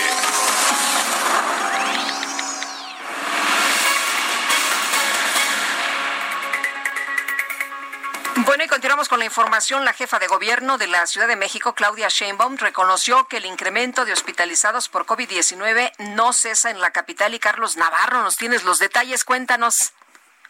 Buenos días, Sergio y Lupita. Les saludo con gusto a ustedes al auditorio. Bien, el incremento de hospitalizados por COVID-19 en la Ciudad de México no cesa, reconoció la jefa de gobierno Claudia Sheinbaum, y es que la propia mandataria capitalina calculó que en estos últimos 10 días el incremento diario de hospitalizaciones es de un promedio de 16, por lo que si se mantiene la tendencia habrá serias restricciones. Escuchemos. Esta es la hospitalización en la Ciudad de México que eh, se mantiene en crecimiento eh, de manera muy, eh, digamos, lenta, pero en crecimiento, así como en algún momento tuvimos una bajada lenta, hoy tenemos un crecimiento lento eh, de alrededor de 16 hospitalizados más cada día. Pero el eh, llegar a una situación de un semáforo rojo nuevamente en la ciudad, pues si crece el número de contagios, si crece el número de hospitalizaciones hasta un cierto nivel que consideramos crítico, pues desafortunadamente, porque nadie quiere llegar a esa situación, tendríamos que hacerlo. Y bien, el 18 de julio, recordemos en el eh, reporte técnico de COVID en la Ciudad de México, se reportaban 2.497 personas hospitalizadas no intubadas. Sin embargo, de manera paulatina ha ido en ascenso hasta llegar a las 2.640 al 28 de julio. Está el incremento de más de 140 personas en estos últimos días. Y comentarles por otro lado también que la información catastral básica de cada inmueble en la capital ahora puede ser consultada mediante una plataforma digital que incluso arroja el rango del valor del inmueble. Bajo el nombre de Sistema Abierto de Información Geográfica de la Ciudad de México, la herramienta permite explorar, consultar y descargar información territorial de predios, colonias y alcaldías. También se incluyen datos sobre servicios urbanos como espacios verdes y transportes masivos alrededor de cada predio, además de datos sobre riesgo sísmico. Incluso eh, incluye ligas de información y trámites relacionados para compra de una casa, documentos certificados, poner un negocio o sacar una licencia de construcción. El director general de Gobierno Digital de la Agencia Digital de Innovación Pública, Eduardo Clark, destacó que son datos que van a permitir generar mucho valor económico para emprendedores del sector inmobiliario, además para el sector académico y otros estudiosos del desarrollo urbano en la ciudad. Y al que quiera acudir a este sitio y darse una vuelta, es, es el sitio sig.cdmx.gov.mx, le repito, es sig.cdmx.gov.mx, y ahí pueden consultar distintas opciones. Sergio Lupita, la información que les tengo. Muy bien, Carlos, gracias. Hasta luego, buen día. Hasta luego, buen día. El gobierno federal alista prohibiciones en el etiquetado de alimentos y bebidas. No quiere que se usen caricaturas. Dicen que esta es una forma inadecuada de seducir a los niños. Everardo Martínez, cuéntanos. ¿Qué tal, Lupita? Buenos días. Así es, como mencionas. Eh, para empezar, Sergio Lupita, me gustaría platicar al auditorio de qué se trata. Este etiquetado de advertencia son estos sellos negros que ya se pueden ver incluso en algunos, en algunos enlatados, en algunos frascos de mermeladas. Es un sello que entra en vigor el primero de octubre, es decir, para todos los productos, alimentos y bebidas no alcohólicas, el primero de octubre es obligatorio que ya tengan este sello. Pero el gobierno federal lo está endureciendo ahorita en un proceso de consulta público en CONAMER, en la Comisión Nacional de Mejora Regulatoria, ya se publicó el, anteproyecto de reforma de decreto. Es decir, esto es un decreto que estamos en, en días antes de que se publique, en el que se están planeando modificaciones a la Ley General de Salud. Y en estas modificaciones está la prohibición de dibujos animados, eh, estamos hablando de prohibición de que aparezcan deportistas, celebridades, de juegos, si, si incluso si los alimentos y bebidas no tienen eh, el sello, es decir, estamos hablando de una prohibición más severa que la que ya se había eh, anunciado en febrero que decía que si tenían sello, los productos no iban a, contener pues los dibujos. Estamos hablando de, del tigre Toño, estamos hablando de, del elefante de y de los que tú quieras. Estábamos hablando de provisión de cualquier cosa que atrajera al, al público consumidor infantil.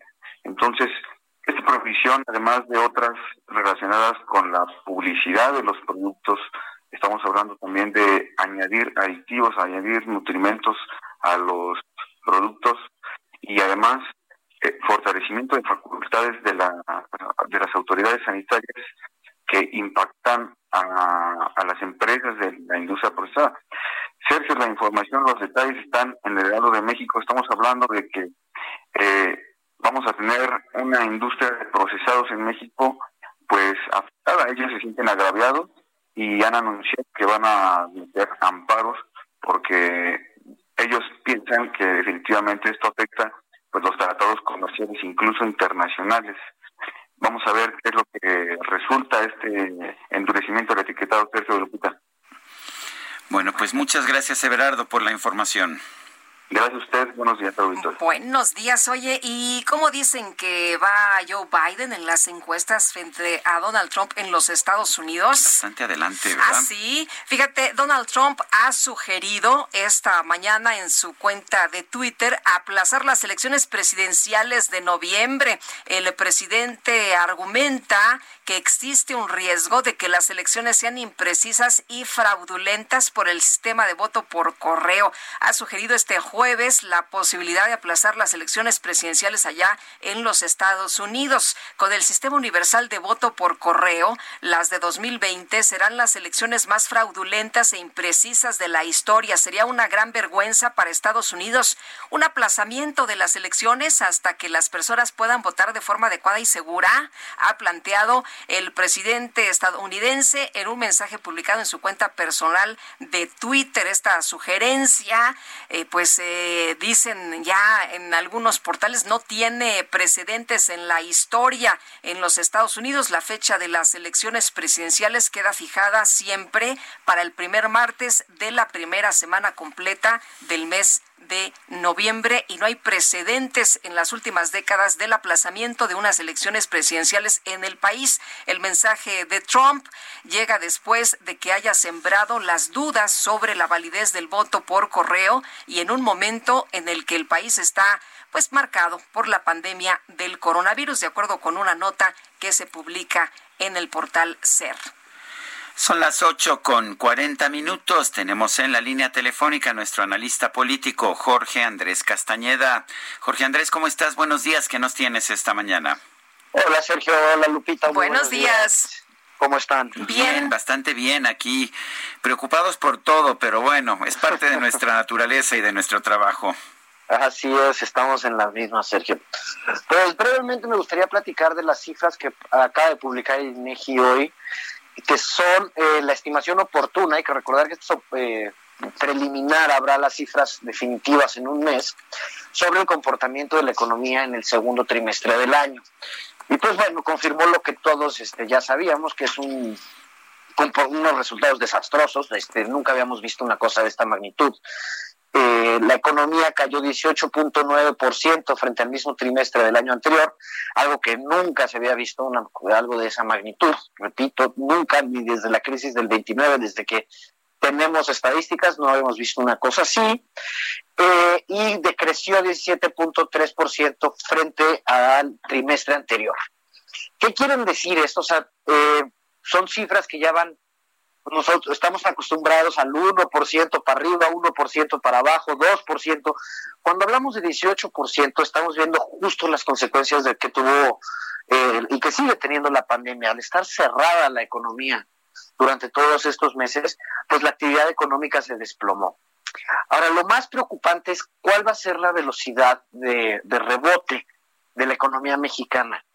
Eh, todos los países del mundo están sufriendo. Hoy vimos las cifras de Estados Unidos que, aunque reportan de forma diferente, tienen ellos una caída del 32%. Hay que señalar que si comparamos a México con ese 32, hacemos las transformaciones matemáticas necesarias, México estaría en un menos 53%. Este, no hay que pensar que nos fue menos mal que Estados Unidos, nos fue peor. ¿no? Pero bueno, todas las economías del mundo están sufriendo eh, muchísimo. Y la clave será en ver quiénes se recuperan más rápido y quiénes no. Desafortunadamente los pronósticos para la economía mexicana son de una recuperación lenta. Lo que tenemos hasta la, fecha de información y de pronósticos es que regresaríamos a los niveles eh, de la economía que tuvimos en 2018 alrededor del 2024-25, lo cual pues este es una tragedia y sería casi una nueva década perdida. ¿Por qué esta, sería tan lenta esta recuperación? Se, se especula hasta el momento. Porque la falta de apoyos del gobierno, sobre todo a micro, pequeñas y medianas empresas y a todo tipo de, bueno, todas las empresas de México, eh, está haciendo que muchas, desafortunadamente, digamos, muy tristemente todos conocemos, yo creo, casos de gente que está perdiendo los empleos porque las empresas simplemente desaparecen, porque ya no pueden pagar las cuentas. Eh, se está destruyendo esa capacidad productiva de la, de la economía mexicana. Al no dársele apoyos, pues las empresas ya no pueden pagar sueldos, ya no pueden pagar liquidaciones, ya no pueden pagar rentas, ya no pueden pagar eh, sus créditos bancarios, los que no tienen moratorias, y están simplemente desapareciendo. Volver a crear esa capacidad productiva va a tomar muchísimo tiempo para la economía mexicana. Lo que están haciendo otros países es justamente evitar en muchos casos que sus empresas quiebren, que las empresas nacionales quiebren. ¿Por qué? Porque así cuando salgamos de la crisis, y alguna vez acaba esto del COVID, que ya llevamos meses esperando, eh, pues se va a poder regresar a una normalidad económica mucho más rápido. Y lo que está pasando en México, que tenemos información hasta ahora, es eh, lo contrario. No está habiendo ayuda del gobierno para las empresas. Pero bueno, sí hay, mucha ayuda para una empresa en particular, lo cual me gustaría destacar. Eh, en lo que va del año, el gobierno mexicano ha metido más o menos dos mil millones de dólares a una sola empresa, se llama Petróleos Mexicanos que pierde dinero todos los días, está quemando y quemando dinero. Y nada más para poner en proporción eh, los apoyos del gobierno. Si el gobierno le dio dos mil millones de dólares a Pemex, al resto de, de la economía mexicana a través de su, del programa de microcréditos, que es el único programa en realidad que tiene el gobierno para hacer frente a la crisis, se planea dar, porque no se han dado todos, 25 mil millones de pesos, que equivalen a poco, a más o menos mil millones de dólares. Entonces, el gobierno mexicano le está dando el doble de dinero a Pemex que al resto de la economía mexicana. Pues sí, y lo peor de todo es que Pemex destruye valor en lugar de crear valor. Así es, este, los últimos resultados financieros que, vimos el martes, al ver los flujos de efectivo de la empresa, todos los días pierde dinero y cada vez más rápido. Eh, a este paso va a haber que meterle mucho más dinero este año eh, sí. Para que no, para que no truene. Efectivamente. Jorge Andrés, como siempre, gracias por hablar con nosotros. Fuerte abrazo. Gracias a ustedes y que tengan buen día. Hasta luego, Jorge Andrés. Pues es eh, eh, una de las prioridades del presidente López Obrador, Pemex. Oye, la Confederación Patronal de la República Mexicana advirtió que actuará legalmente si el proceso de reforma a la ley de adquisiciones termina afectando la garantía de libre competencia sobre contrataciones públicas y vulnera los derechos de las empresas del país. Y vamos a platicar del tema con Gustavo de Hoyos, presidente de Coparmex. ¿Qué tal, Gustavo? Buenos días.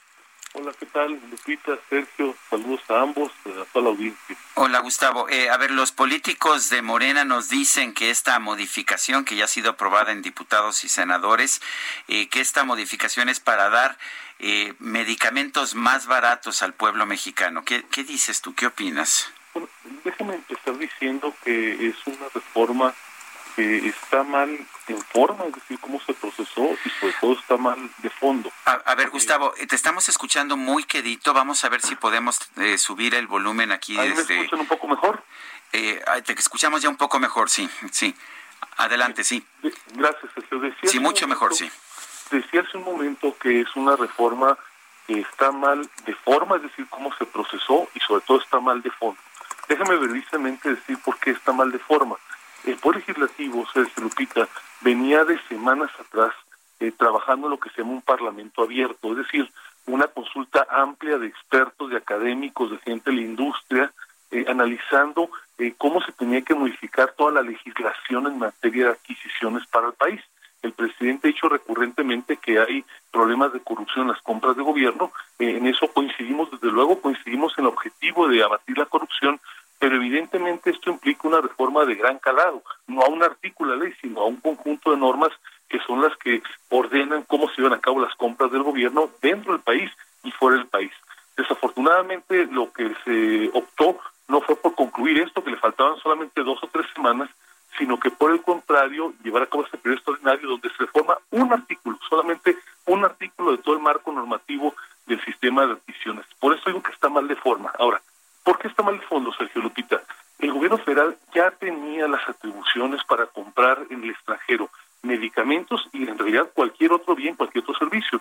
Simplemente que lo tenía que hacer sujetándose a procesos de licitación pública. Lo que realmente ayer se aprobó no fue que el gobierno federal pueda comprar el extranjero, lo que se aprobó es que lo haga de manera discrecional, que lo haga sin una licitación, para decirlo eh, claramente, para que lo haga de una manera opaca, y esto ciertamente puede generar en muy corto tiempo procesos no solamente de falta de transparencia, sino también de corrupción. Eh, me parece que es desafortunado este hecho porque va ciertamente en sentido contrario a lo que se ha venido señalando como objetivos del gobierno en materia de combate a la corrupción. Ahora bien, decir que porque se va a comprar en el extranjero, por el hecho de que van a participar algunos agentes internacionales, eso va a generar mejor eficiencia, va a generar el hecho de que el gobierno adquiera mejor precio y que los mexicanos contemos con mejores medicamentos en el sistema, sobre todo de salud pública, es una mentira, Sergio. Realmente lo que garantiza la competencia, y con esto conecto con la pregunta que se hacía hace un momento, es que los procesos de compra, todos ellos se realizan en base a licitaciones. Hay reglas claras donde pueden participar todos los interesados, donde se sabe exactamente qué es lo que se necesita proveer, en qué momento, en qué calidad. En cambio de esto, ahora lo que puede ocurrir es que el gobierno federal, a través de alguna persona, algún funcionario, podrá comprar donde le parezca mejor. Esto, Sergio Lupita, es un paso de reversa, es un retroceso en materia de integridad pública. Por eso es que nos parece que es lamentable y desde luego vamos a ya analizar ahora que el texto es ya conocido, falta solamente que el presidente lo haga publicar, lo promulgue, eh, cuáles son los elementos para poder impugnar legalmente. Ah, Gustavo, eh, entonces sí se llevaría a cabo esta actuación legal. Sí, desde luego que sí. Estamos, desde luego, apenas ayer se conoció el texto definitivo.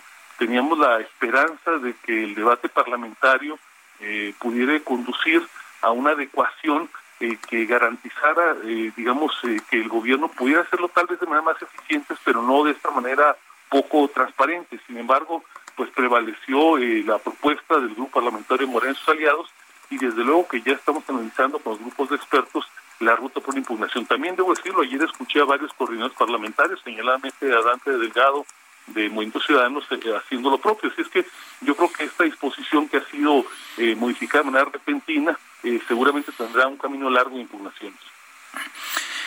Hay quien, hay quien señala que esto puede tener un impacto muy, muy fuerte sobre la industria farmacéutica nacional. ¿Qué opinas? Sí, Sergio, mira, empiezo diciendo que me parece absolutamente lamentable, me parece impresentable en un jefe del Ejecutivo que se estigmatice a toda una industria, a cientos de miles de trabajadores, a decenas o centenares de empresas que participan en todo el ecosistema del cuidado de la salud. Eh, escuchaba como el presidente decía que ya que se porten bien y ya que cambien de actitud, entonces se en México. Yo creo que si bien es cierto en el pasado pueden existir y también en el presente algunas conductas eh, de tipo criminal, de corrupción, hacer una generalización de este calado me parece absolutamente inadecuado. Además, hay que pensar que si se deja de comprar en el mercado nacional, pues esto traerá como consecuencia ciertamente la pérdida de empleos, el cierre de empresas, el que los procesos de investigación que son tan importantes se vean notoriamente disminuidos. Me parece que es una medida que no solamente es injustificada, sino que además tiene, digamos, una explicación eh, que estigmatiza un sector completo, lo cual me parece absolutamente lamentable. Escuchábamos que se verán afectados alrededor de 600 mil empleos. ¿Cómo ves? Pues eh, yo creo que cuando menos me parece que la cifra se queda corta, Lupita. Pero además cuando hoy conocemos, seguramente ustedes se están dando cuenta de ello, eh, lo que ya es oficialmente la peor crisis económica de la historia, con la información que acaba de trascender oficial por parte del Banco de México, pues me parece que abonarle a esto, eh, atacando, porque es un ataque claro al sector formal de la economía en el, ramo farmacéutico, evidentemente no es algo que vaya a incentivar el que se puedan mantener y recuperar empleos. Gustavo de Hoyos, presidente de la Coparmex, gracias por hablar con nosotros. Gracias a los dos, saludos a la audiencia. Hasta luego, muy buenos días. Bueno, y Sergio, ya lo comentábamos eh, más eh, temprano en la mañana sobre cómo van a estar las cosas para regresar a las escuelas. El secretario de Educación Pública, Esteban Moctezuma, dio a conocer en sus redes sociales que el próximo 3 de agosto, en la conferencia de Andrés Manuel López Obrador, el presidente pues quiere que se dé a conocer todo lo relativo al regreso a clases. Esto se destaca en nuestros sacapuntas del Heraldo del día de hoy. Y bueno, pues estaremos muy atentos de los detalles el próximo lunes 3 de agosto. Vamos a escuchar parte del mensaje. Madres y padres de familia. El próximo lunes 3 de agosto, en eh, la conferencia de prensa de la mañana, a las 7 de la mañana, el presidente de la República eh, quiere que se dé a conocer todo lo relativo al regreso a clases han salido muchas noticias falsas que tratan de inquietar cuando en realidad el sistema educativo ha sido muy consistente. Fuimos los primeros en salir y resguardar a toda nuestra comunidad y por eso también seremos los últimos en regresar presencialmente cuando haya semáforo verde. Pero eso no quiere decir que no empecemos las clases a distancia. Eso no quiere decir que no aprovechemos toda la capacidad que tiene el sector educativo, todo ese entusiasmo que han mostrado las maestras y los maestros y todas esas ganas de aprender que hemos visto en Aprende en Casa. Por eso es que el lunes se va a anunciar eh, cuándo y cómo vamos a iniciar el ciclo escolar 2021. Bueno, pues es Esteban Moctezuma, secretario de Educación Pública. 8.55, regresamos.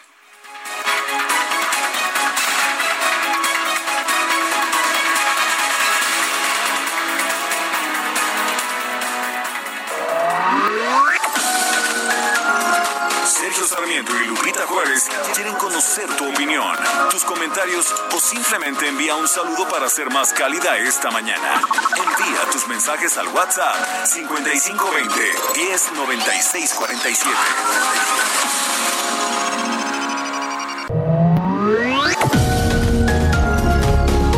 Continuamos con Sergio Sarmiento y Lupita Juárez por El Heraldo Radio.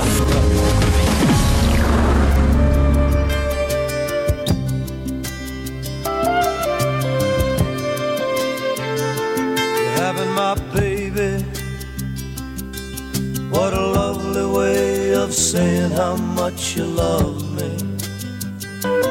Having my baby.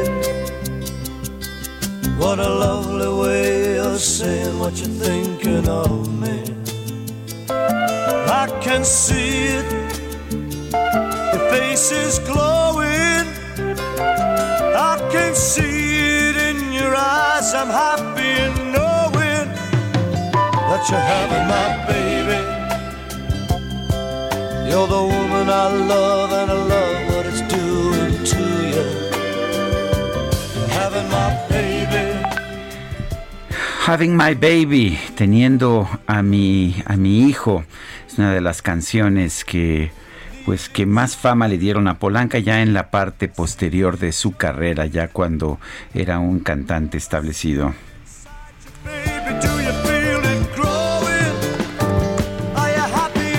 Mensajes también. Amy Shehoa dice, Lupita querida, me hiciste el día con tu squeeze me. No hay nada como empezar el día con una carcajada. Saludos cariñosos, pues parte de la letra de tu cabeza en mi hombro. Así es. Y dice otra persona, ¿a quién le compraría México medicamentos en el extranjero? Son los mismos laboratorios farmacéuticos alrededor del mundo. Únicamente dejará sin trabajo a miles de empleados que ahora trabajan en esta industria. No, le compraría fundamentalmente a empresas de, como lo ha hecho en los últimos tiempos, a empresas de Argentina, de China y de la India serían eh, las empresas y no son los mismos eh, laboratorios que tenemos aquí en México. Bueno, y por otra parte, triste realidad para los menos culposos. Haz menos y te castigan más, haz más y pasas tu corta cuellos blancos, los oya y disfrutarás de libertad. AMLO anda muy mal. Alma Rosa Arjona desde Coyoacán es la, pues el mensaje, la opinión que nos tiene esta mañana. Bueno, vamos con otros puntos. Según cifras preliminares divulgadas hoy por el INEGI, el, uh, Producto Interno Bruto de nuestro país tuvo un desplome en términos anuales de, desde el segundo trimestre del 2019 al segundo trimestre del 2020 de 18.9%. Bueno, ¿qué significa esto? Eh, vamos a conversar con el doctor Raimundo Tenorio Aguilar, él es profesor emérito del TEC de Monterrey. Profesor Tenorio, ¿cómo está? Buenos días. Muy buenos días, muy buenos días. Me da muchísimo gusto saludarlo, Sergio Lupita. Buenos días, doctor. Oye, estaba viendo las comparaciones. Esto es muy superior a lo que hemos tenido en crisis anteriores, como el 2009 o eh, 1995. Estamos viendo, pues, un golpazo a la economía, ¿no es así? Así es, sobre todo porque la variable madre de todas las variables económicas, el Producto Interno Bruto, lo que refleja es lo que ocurre en conjunto con el consumo, con la inversión, con el ahorro, con el gasto de gobierno, con las exportaciones, en fin, con todo el conjunto de variables que concurren a reflejar cómo evoluciona una economía. Lo que es claro es que ante el confinamiento obligado que provocó la pandemia, bueno, pues el paro económico, que no fue intencional, fue obviamente exógeno, pues provoca una caída más profunda de la que ya traíamos. Eso es lo que hay que poner en contexto. En términos de esta variable Producto Interno Bruto, acumulamos ya cinco trimestres en recesión económica a nivel de todas las actividades. Pero la actividad económica que más movimiento le da al valor agregado de la economía son las actividades secundarias, lo que ocurre en la industria, esa industria que consume materias primas, bienes intermedios, que ocupa fábricas, que ocupa proveedores, logística, etcétera, tiene ocho trimestres en recesión. Es decir, eh, la actividad que más mueve ocupación, empleo, pago de salarios, etcétera, es la que tiene la mayor profunda recesión. Cuando uno se mete a hacer este escrutinio, actividad por actividad, pues tiene un diagnóstico de la enfermedad completa y entonces de esa forma poder actuar primero a nivel empresarial para sobreponerse al entorno obviamente hostil y también poder reclamar a la política pública un conjunto de estímulos que nos saque de esta recesión. Muchas veces utilizo yo las analogías para que nuestro público pueda entender la profundidad de esta crisis. Una caída anual del 18.9% significa que estando en el nivel cero nos vamos 19 escalones hacia abajo, nos caemos hasta lo profundo de esos 19 escalones. Y seguramente ya tocamos fondo porque ahora ya se están volviendo a reabrir las fábricas, los establecimientos mercantiles, se transportan mercancías, se exportan bienes hacia eh, nuestros clientes en el exterior. Y tendremos en los siguientes trimestres cifras positivas quizás sí que nos hagan subir un escalón de esos 19 en un trimestre, otro escalón en el siguiente trimestre de esos 19, pero así nos podríamos llevar cinco años en regresar al nivel desde donde caímos. Doctor, esto no significa que vamos a hacer esta V que decía el presidente de la República, eh, vamos a hacer la L que han dicho algunos especialistas. El presidente tenía mucho optimismo de que íbamos a caer, tocar fondo y que vamos a rebotar y nos va a ir muy bien y que esto será pronto. El rebote sería previsible que ocurriera siempre y cuando las condiciones previas no fueran tan graves como ya nos encontrábamos enfermos. ¿Por qué no es posible? Bueno, pues porque justamente la profundidad del daño estructural a la base productiva, que son las actividades secundarias y también los servicios, no tendremos una recuperación, por ejemplo, del consumo privado en, en V. ¿Por qué razón? Porque las personas vamos a hacer menos consumo de transporte en líneas aéreas, en servicios de alojamiento temporal, en asistencia a centros de entretenimiento como los cines, como los teatros, como los restaurantes, es decir, va a ser muy lenta en forma de una L y procurando evidentemente que fuera en términos de una U, pero eh, esta analogía que hacemos con las letras de nuestro abecedario para ilustrar cómo nos recuperaríamos, lo que hacen es ilustrar simplemente que no va a ser en un rebote como si fuera un trampolín.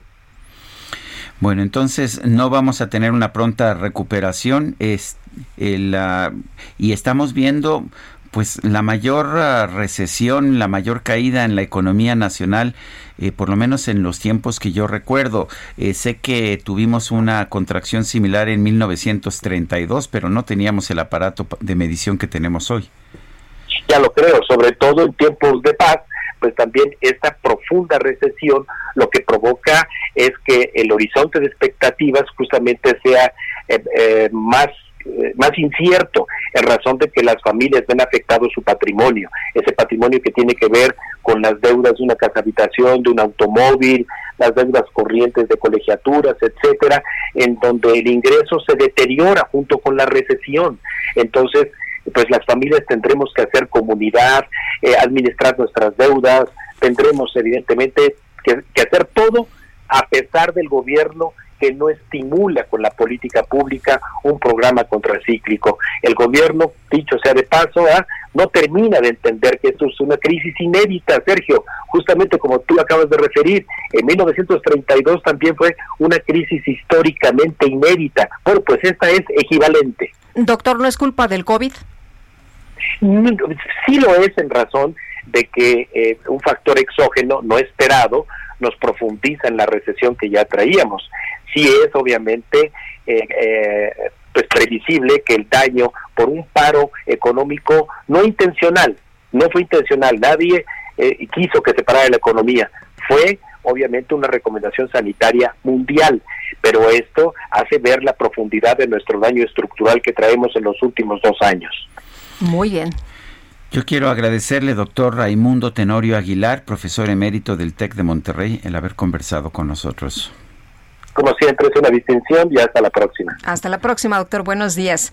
Bueno, y personal de salud en Tuxtla Gutiérrez, Chiapas, continúa exigiendo la liberación de Gerardo Vicente Grajales, el médico de este hospital de especialidades del Instituto de Seguridad Social de los Trabajadores del Estado de Chiapas, acusado de abuso de poder luego de que solicitó medicamentos y equipo a los familiares de un paciente con coronavirus. María de Jesús Espinosa es maestra en enfermería, es secretaria general de la sección 50 del Sindicato Sindicato Nacional de Trabajadores de la Secretaría de Salud y a quien le agradecemos que platique con nosotros de este caso. María de Jesús, buenos días. Buenos días, Lupita. Buenos días, Sergio. Gracias, eh, maestra. Sí. Eh, la, la, pregunta es, eh, el doctor Grajales está en la cárcel, ni siquiera tiene, ni siquiera se le dio el beneficio de la libertad bajo fianza. ¿Qué tan grave es el pecado que cometió? ¿Cometió algún pecado o nada más pues reconoció un faltante que estamos viendo en todos los hospitales públicos? Pues es lamentable lo que se está viviendo hoy eh, con respecto a, la falta de libertad del doctor este Grajales Yuca. Eh, como bien dice Sergio, eh, Chiapas este, no es diferente a otros estados, pero aquí sí tenemos algo de especial porque es el estado más pobre. Eh, no es de esta administración el faltante de medicamentos e insumos en los hospitales. Hoy, ante la pandemia, esto vino a agudizar más la gran problemática y crisis que vivimos en el sector salud. El doctor Yuca eh, era trabajador del, Instituto de Salud de aquí de, de Chiapas, del ISTECH, y ya con la contingencia él lo dejan como responsable de una clínica COVID, por la cual él tuvo más de cerca la atención de los políticos. y la primera que atendió de los políticos fue la mamá del gobernador, en la cual eh, por manifestación de su madre platicábamos eh, el día domingo de que el doctor había narrado a su madre del gobernador sobre los faltantes y las grandes necesidades que había. Y pues y de ahí nace la, la historia y retomar el fallecimiento de un diputado local eh, que era antes de que falleciera eh, dirigente de un partido político eh, de aquí de, del estado, mover a Chiapas, pues hoy lo tienen, pues hoy encerrado al doctor como delincuente, cuando muchas este, voces han levantado y diciendo de que el doctor eh, pues debería de ser este premiado, pero no con cárcel. Eh, el día de ayer se llevó a cabo una manifestación donde él es originario a 20 kilómetros más o menos de, de aquí de la capital de Tuxtla Gutiérrez, en la cual es evidente el apoyo a él y a sus familiares, en la cual se exige la libertad eh, urgente e inmediata de, del doctor Grajales Yuca. Maestra, ¿es común que se pidan medicamentos a los pacientes o es un abuso de poder? ¿El, doctor cometió alguna ilegalidad, algún delito? Mira, eh, Lupita, el, aquí en Chiapas es normal, no de ahorita, que los pacientes y familiares tengan que comprar medicamento y material. Eh, pero hoy a, la detención del doctor, eh, hace unos días el gobernador dice que denuncien la falta de medicamentos e insumos. Eh, la verdad que es lamentable, lejos de que estén motivando a los trabajadores de salud, pues ahora los están metiendo a la cárcel y los están castigando cuando la responsabilidad es de la autoridad y del mismo gobierno del Estado abastecer de insumos y medicamentos para la atención a la población. O sea, eh, están encarcelando al doctor Grajales por algo que no es su responsabilidad. Él no provocó la escasez de insumos. Así es. Eh, eh. porque antes del doctor este Grajales Yuca hay un hay tiene jefes inmediatos que son los responsables de, de abastecer esos insumos. Maestra, el día de mañana tengo entendido habrá una movilización. ¿Qué sabe usted? Mira, el día de ayer, eh, dentro la familia del doctor eh, está organizando una, una manifestación. Eh, al término de la reunión del día de ayer, les avisaron que asistieran al juzgado por este, adelantar la audiencia. Sin embargo, llegan los familiares y el abogado defensor del doctor y dicen que se suspende para el día de hoy. Hoy a las nueve de la mañana, al parecer ya habían dado fecha y sin embargo están en espera los, los padres y el abogado del doctor. Bueno, pues yo quiero agradecerle, maestra María de Jesús Espinosa, secretaria general de la sección 50 del Sindicato Nacional de Trabajadores de la Secretaría de Salud, el haber conversado con nosotros esta mañana. Gracias, Sergio. Es un gusto escucharte y gracias. Bueno, pues Así está la situación. Este doctor Gerardo Grajales está en la cárcel. A él no se le da libertad bajo fianza como Emilio Lozoya, así como tampoco se le dio a Rosario Robles. Eh, él eh, simple y sencillamente se va a la cárcel por el delito de que estaba en un hospital sin medicamentos ni insumos médicos. Pues un hospital pobre, ¿no? Injusto, ¿no? Terriblemente injusta la situación que estamos viendo en estos momentos en nuestro país, en el sistema jurídico, por supuesto. Bueno, son las, uh, las 9 de la mañana, 9 de la mañana con 15 minutos. Ya están operando los mercados ah, financieros. El índice de precios y cotizaciones de la bolsa mexicana está cayendo 0.5%. El Dow Jones cae mucho más fuerte, 1.7%, pero el Nasdaq se recupera 1.2%. El peso, 22 pesos con 55 centavos. En ventanillas bancarias, 22 con 17 en el mercado al mayoreo. Bueno, hay señalamientos de la Coparmex sobre adjudicaciones directas en los proyectos del gobierno federal. El Fondo Nacional de Fomento al Turismo hace algunas aclaraciones y vamos a platicar con Isis Barba, directora de normatividad del Tren Maya de Fonatur. Isis, ¿qué tal? Muy buenos días. Hola, ¿qué tal? Buenos días. Gracias, por, por, el espacio. Al contrario, gracias por tomar la llamada. Eh, ¿Cómo se están dando los contratos en el tren Maya? ¿Se están dando por adjudicación directa o por licitaciones? No, mira, te cuento. En el caso de, del proyecto Tren Maya llevamos eh, las contrataciones bajo cuatro modalidades. La primera es la, de licitaciones públicas, invitaciones restringidas y convenios convenios entre entre entes públicos y adjudicación directa. En el caso del Tren Maya es importante señalar que entre Fonatur y sus filiales eh, hemos, hemos realizado aproximadamente 32 contrataciones, de los cuales el 97% han sido por licitaciones públicas. Y eh, bueno, estas licitaciones públicas tienen algunos elementos importantes a destacar, como lo es el acompañamiento de los testigos sociales, eh, que en principio participan en las licitaciones y además eh, son nombrados por la Secretaría de la Función Pública, esto con el objetivo de brindar transparencia en los procesos. Y si justo es lo que te iba a preguntar, se ha hablado de opacidad, entonces todo está de manera transparente, se tiene ahí toda la información, es lo que nos dices, no hay opacidad en todas estas transacciones.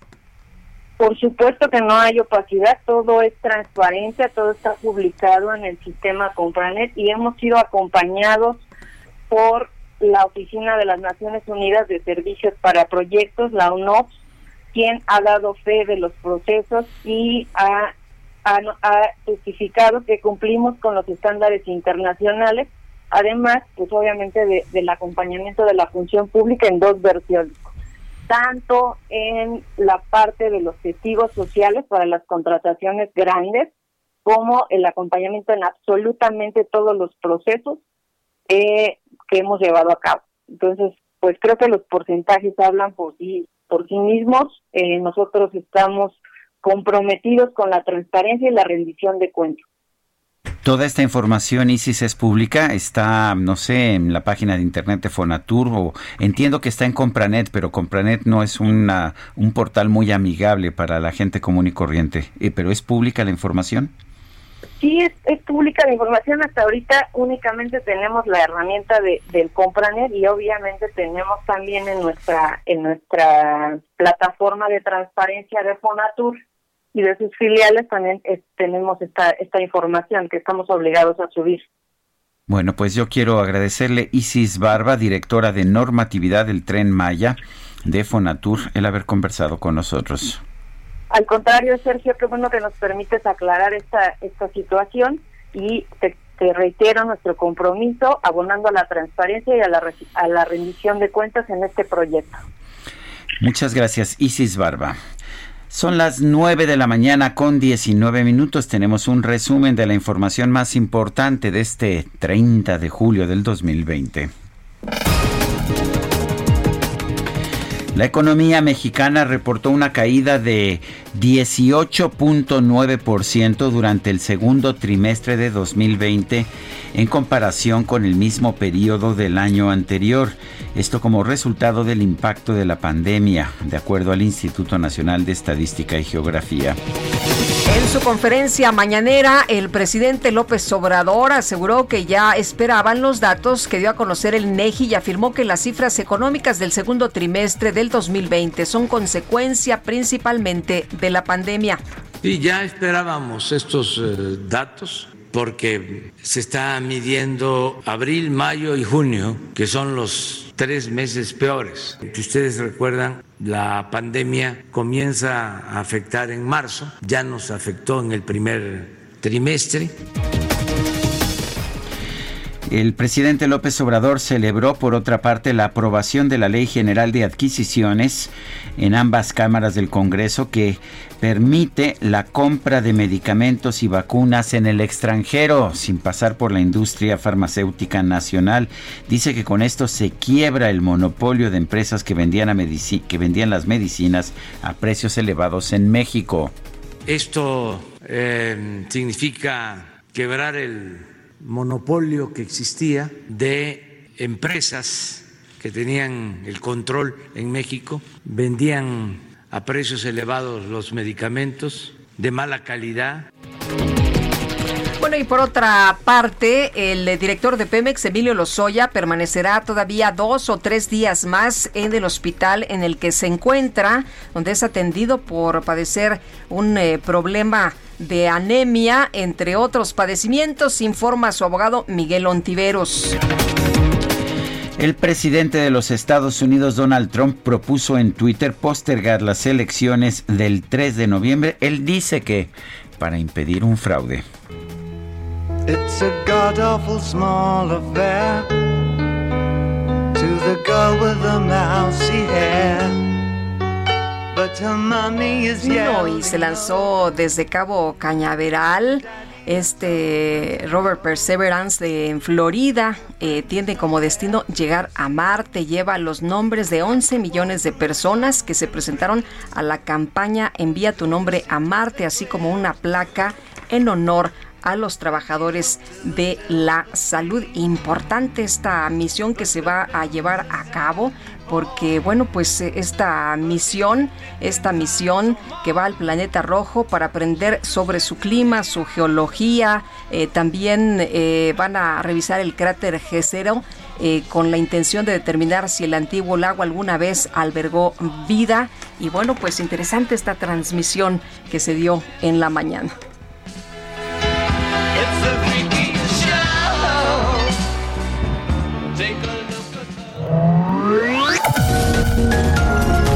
Sergio Sarmiento tu opinión es importante. Escríbele a Twitter en arroba Sergio Sarmiento.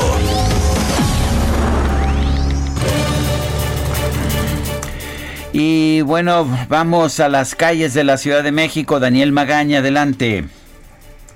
Así es, Sergio, pues información vehicular de la zona del eje 3 Oriente, pues las personas que se incorporan de la calzada del Hueso en dirección hacia la zona de la calzada Ermita, pues esta reducción de carriles en algunos tramos, continúan las obras de la extensión de la línea del Metrobús y bueno, pues esto genera algunas complicaciones, sobre todo al llegar al semáforo en operación de la calle Campesino, cerca de la calzada Ermita y también un poco más adelante en la zona de la colonia Escuadrón 201. A partir de aquí es una buena opción este eje vial, este eje troncal metropolitano para desplazarse hacia la zona del viaducto o también poder ingresar hacia la zona centro de la ciudad. El reporte, muy buen día. Gracias, Daniel. Hasta luego. Bueno, Israel Lorenzana, que anda por allá en el Zócalo. Israel, ¿qué tal? Hola, Israel. Tenemos la comunicación. Parece que, que se cortó. Eh, bueno, parece que, que no, no conseguimos. Ahí estás, Israel. Israel, adelante. Lupita, sí, aquí estamos, Sergio. Muchísimas gracias.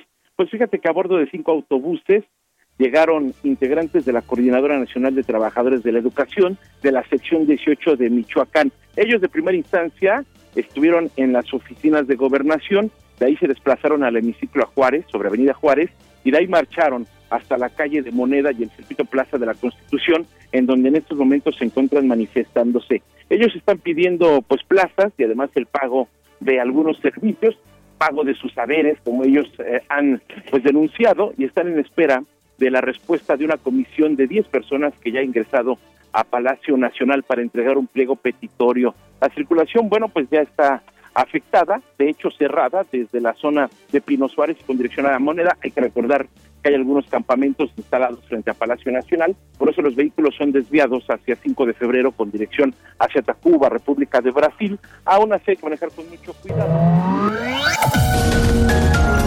Sergio Sarmiento y Lupita Juárez quieren conocer tu opinión, tus comentarios o simplemente envía un saludo para ser más cálida esta mañana.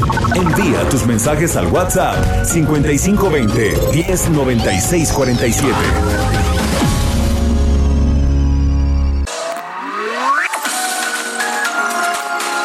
Continuamos con Sergio Sarmiento y Lupita Juárez por El Heraldo Radio.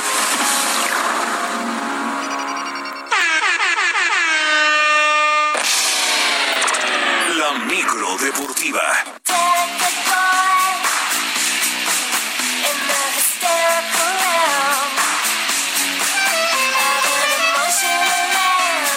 Bueno, ya llegó la micro, ya se estacionó y Julio Romero ya puede dar la información de los deportes. Ay, qué escandalosa es esta micro, ¿verdad? Pero es culpa del DJ Kike, ¿no?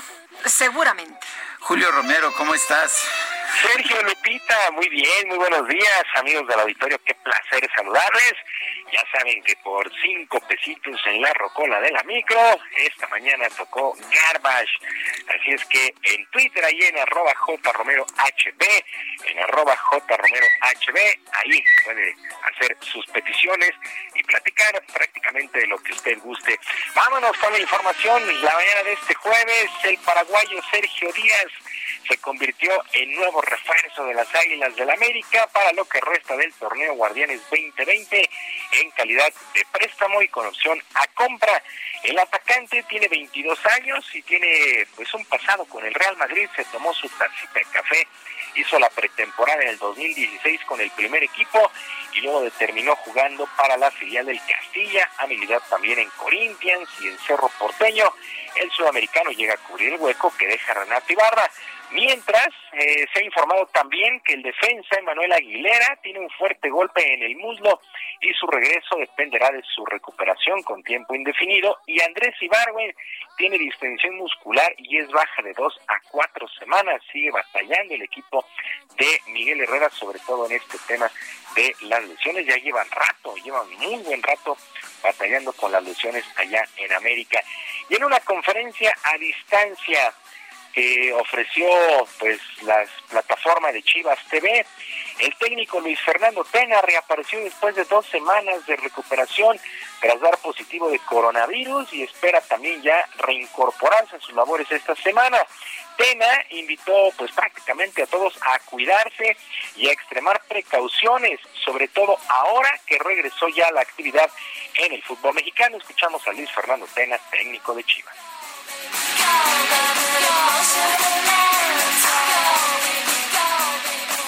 Cuando empezamos a ir a México a jugar con América y luego con Cruz Azul, claro, empiezas con, con camiones, con aeropuertos, con aviones, con hoteles, ya es mucho más complicado y se nos empiezan a dar los, los contagios.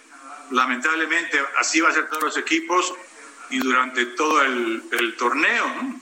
Ahora sí que estamos haciendo ya inmunidad de rebaño. Rebaño, el rebaño sagrado, las chivas, por cierto, festejaron el décimo aniversario de su estadio, ya 10 años del nuevo estadio de las Chivas. Vaya, se va muy rápido el tiempo.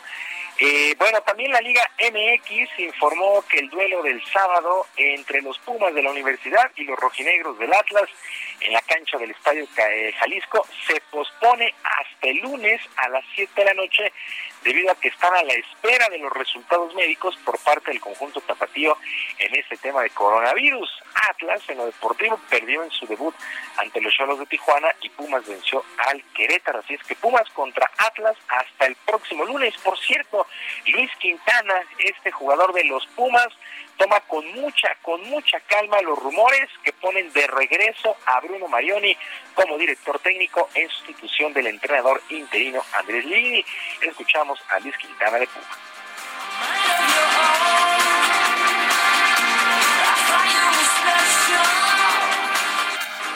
Un referente del club, eh, lo tuvimos y, bueno, se me hace buen entrenador. No me gustaría adentrarme tanto al tema porque bueno, eh, estamos comprometidos hoy en día con Andrés y, y hasta que no sea un hecho preferiría no hablar de, del tema, pero eh, te digo que el plantel está muy tranquilo en ese aspecto. Eh.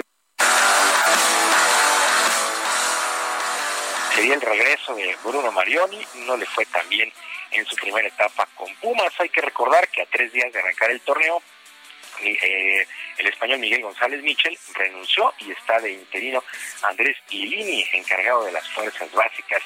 En otras cosas, el pitcher mexicano Héctor Velázquez pasó de los Orioles de Baltimore a los Astros de Houston para lo que resta de la temporada en el béisbol de las grandes ligas. El derecho de 31 años militó con las Medias Rojas de Boston del 2017 a 2019 antes de ser transferido a Baltimore. Por cierto, Luego del conato de bronca entre los propios Astros de Houston y los Dodgers de Los Ángeles, la oficina de grandes ligas dio a conocer que el pitcher de la novena californiana, Joe Kelly, fue suspendido ocho juegos luego de tirarle una recta por la cabeza a Alex Bregman y luego de burlarse tras un poncha a Carlos Correa. Ahí, ahí se vaciaron las bancas. Dave Roberts, el manager de Dodgers, fue suspendido un juego, ya lo cumplió el día de ayer y su homólogo Dusty Baker de Houston recibió una multa, no se, conoció, no se conoció la cantidad. Por cierto, el día de ayer Dodgers y Astros regalaron un juego de 13 entradas y 4 horas 44 minutos con triunfo de Dodgers 4 por 2 sobre los Astros de Houston. Hay que recordar que la nueva regla para esa temporada, que ojalá sí se quede, eh, al arrancar los extra innings se pone corredor en segunda según para agilizar el duelo y pues ayer se fueron a tres entradas. Otro juego en extra innings. Los nacionales de Washington blanquearon 4 por 0 a los azulejos de Toronto. De estos juegos rarísimos llegaron a la décima entrada empatados a cero carreras, un duelazo de picheo. Y los cachorros de Chicago, tu equipo Sergio, que vamos a seguir muy de cerca, perdieron el día de ayer 12 por 7 ante los rojos de Cincinnati, pues está arrancando prácticamente la campaña. Y la golfista mexicana Gaby López dio positivo de COVID-19 y se perderá el Drive One Championship en Toledo, Ohio, torneo que significa el regreso de la gira femenil de la LPGA este fin de semana. En su cuenta de Twitter, Gaby aseguró que se siente bien y está bajo las órdenes y la vigilancia del cuerpo médico del Tour, además de desear todo el éxito a la organización. López es la número 44 en el ranking, estará aislada las dos primeras semanas de agosto e intentará incorporarse lo antes posible al Tour de la LPGA pues así el mundo del deporte este jueves. Sergio Lupita, la información, que sea un extraordinario día para todos. Muchas gracias Julio y un fuerte abrazo. Abrazo a la distancia a todos. Buenos días. Son las nueve de la mañana con 37 minutos. Vamos con nuestra compañera Mónica Reyes. Nos tiene información. Adelante, Mónica. Muy buenos días amigos, gracias por el espacio a Sergio y Lupita. Por favor, pongan atención porque en este momento vamos a platicar con Aris Chávez. Ella es la representante de productos y tratamientos del Instituto Politécnico Nacional. Y bueno, nos va a hablar sobre temas de salud, cómo protegernos a la familia, a nosotros mismos, etcétera, más en estos momentos, mi querida Aris. Buenos días, bienvenida. Muy buenos días, mi querida Moni. Gracias a Sergio y Lupita por este espacio. Hoy quiero platicarle a todo el auditorio la importancia de tener un sistema inmunológico fuerte. Miren, ese es el encargado de protegernos de virus, de bacterias, de lo que respiramos, de lo que comemos. El problema que nosotros hemos visto a lo largo de los años en el instituto es que la mayoría tenemos un sistema inmunológico débil y esto se debe a la mala alimentación, la falta de vitaminas, los agentes externos incluso como la contaminación y el estrés hacen que este sistema inmunológico se debilite. En el Instituto Politécnico Nacional hemos estudiado las propiedades del ajo negro y creamos un tratamiento al cual le agregamos colágeno y cartílago de tiburón que nos brindan todos esos nutrientes que necesitamos todos los días, mi querida Moni. Fíjate que el ajo negro tiene 100 veces más propiedades que un ajo normal.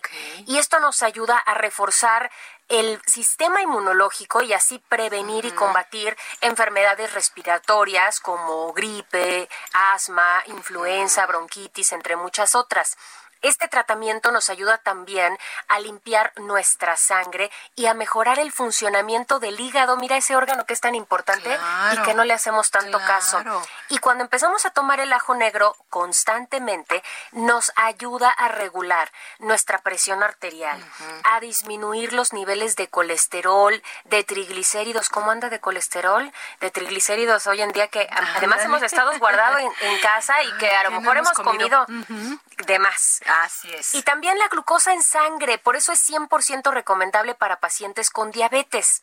Y como viene adicionado con Mm. colágeno, es un tratamiento muy completo que nos ayuda a mejorar la calidad de nuestras articulaciones, a desinflamar y aliviar el dolor causado por artritis. ¿Y quiénes podemos tomar el ajo negro, Aris? Porque es importante saberlo. Es un tratamiento natural muy noble. Puede tomarlo toda la familia, no tiene efectos secundarios, es una cápsula diaria todas las mañanas y esto además, fíjate que tomarlo todos los días nos proporciona mucha energía, mucha vitalidad y sobre todo las preguntas que siempre me hacen. No irrita el estómago, no sabe a nada, no sabe a ajo ni qué huele bueno. a ajo absolutamente. Claro. Nosotros lo utilizamos como antibiótico, como desparasitante y como desintoxicante natural y así lo puede usted tener en casa. Ay, qué maravilla. Dime, ¿dónde podemos conseguir este ajo negro que obviamente es del Instituto Politécnico Nacional? Tienen que llamar a nuestra línea directa porque además tenemos promociones especiales para este programa de Sergio Lupita y un descuento maravilloso para las personas que se comuniquen a partir de este momento. 55 56 49 44 44. Vamos a repetirlo, pero usted quiero platicarle lo que puede llegarle hasta la puerta de su hogar si lo pide hoy. Es un tratamiento de un año completo en el que únicamente va a pagar solo por el día de hoy 1.800 pesos. Pero atención, porque si es de las primeras personas en comunicarse, le vamos a regalar otro año adicional completamente gratis sin ningún costo. Y para que usted quede completamente protegido le vamos a incluir gratis una careta de protección facial de duración de tres meses además una mascarilla N95 que es lavable y un gel antibacterial de que tiene un grado hospitalario de 70% de alcohol. Es aprobado por la FDA y todo este paquete únicamente pagando 1.800 pesos. Tenemos envíos a toda la República facilidades de pago y lo único que tiene que hacer es marcar. Marcar. De nueva cuenta el número, mi querida Aris, porque está maravillosa esta promoción. No podemos perderla, sobre todo por la protección que, que realmente nos merece la familia y nosotros mismos. 55 56 49 44 44. Lo repetimos con mucho gusto. 55 56 49 44 44 es la línea directa de productos y tratamientos Politécnico y bueno, pues esta garantía del Instituto Politécnico Nacional con todos nuestros tratamientos. Así es, a marcar en este momento, amigos. Aris Chávez, muchas gracias. 55 56 49 44 44. Listo, ¿nos vamos? Gracias. Continuamos con Sergio y Lupita. Sergio Lupita, muy buenos días. Solo para hacer el comentario, eh, siempre fui eh, farmacéutico toda la vida, me dediqué a la venta y distribución de medicamentos y realmente la corrupción se encontraba en, las ventas directas, no había licitaciones, pero eran de distribuidores, mayoristas, oficinas de gobierno. Entonces es ahí realmente donde está la corrupción. Los laboratorios no tienen nada que ver en la producción y demás, son distribuidores a gobierno.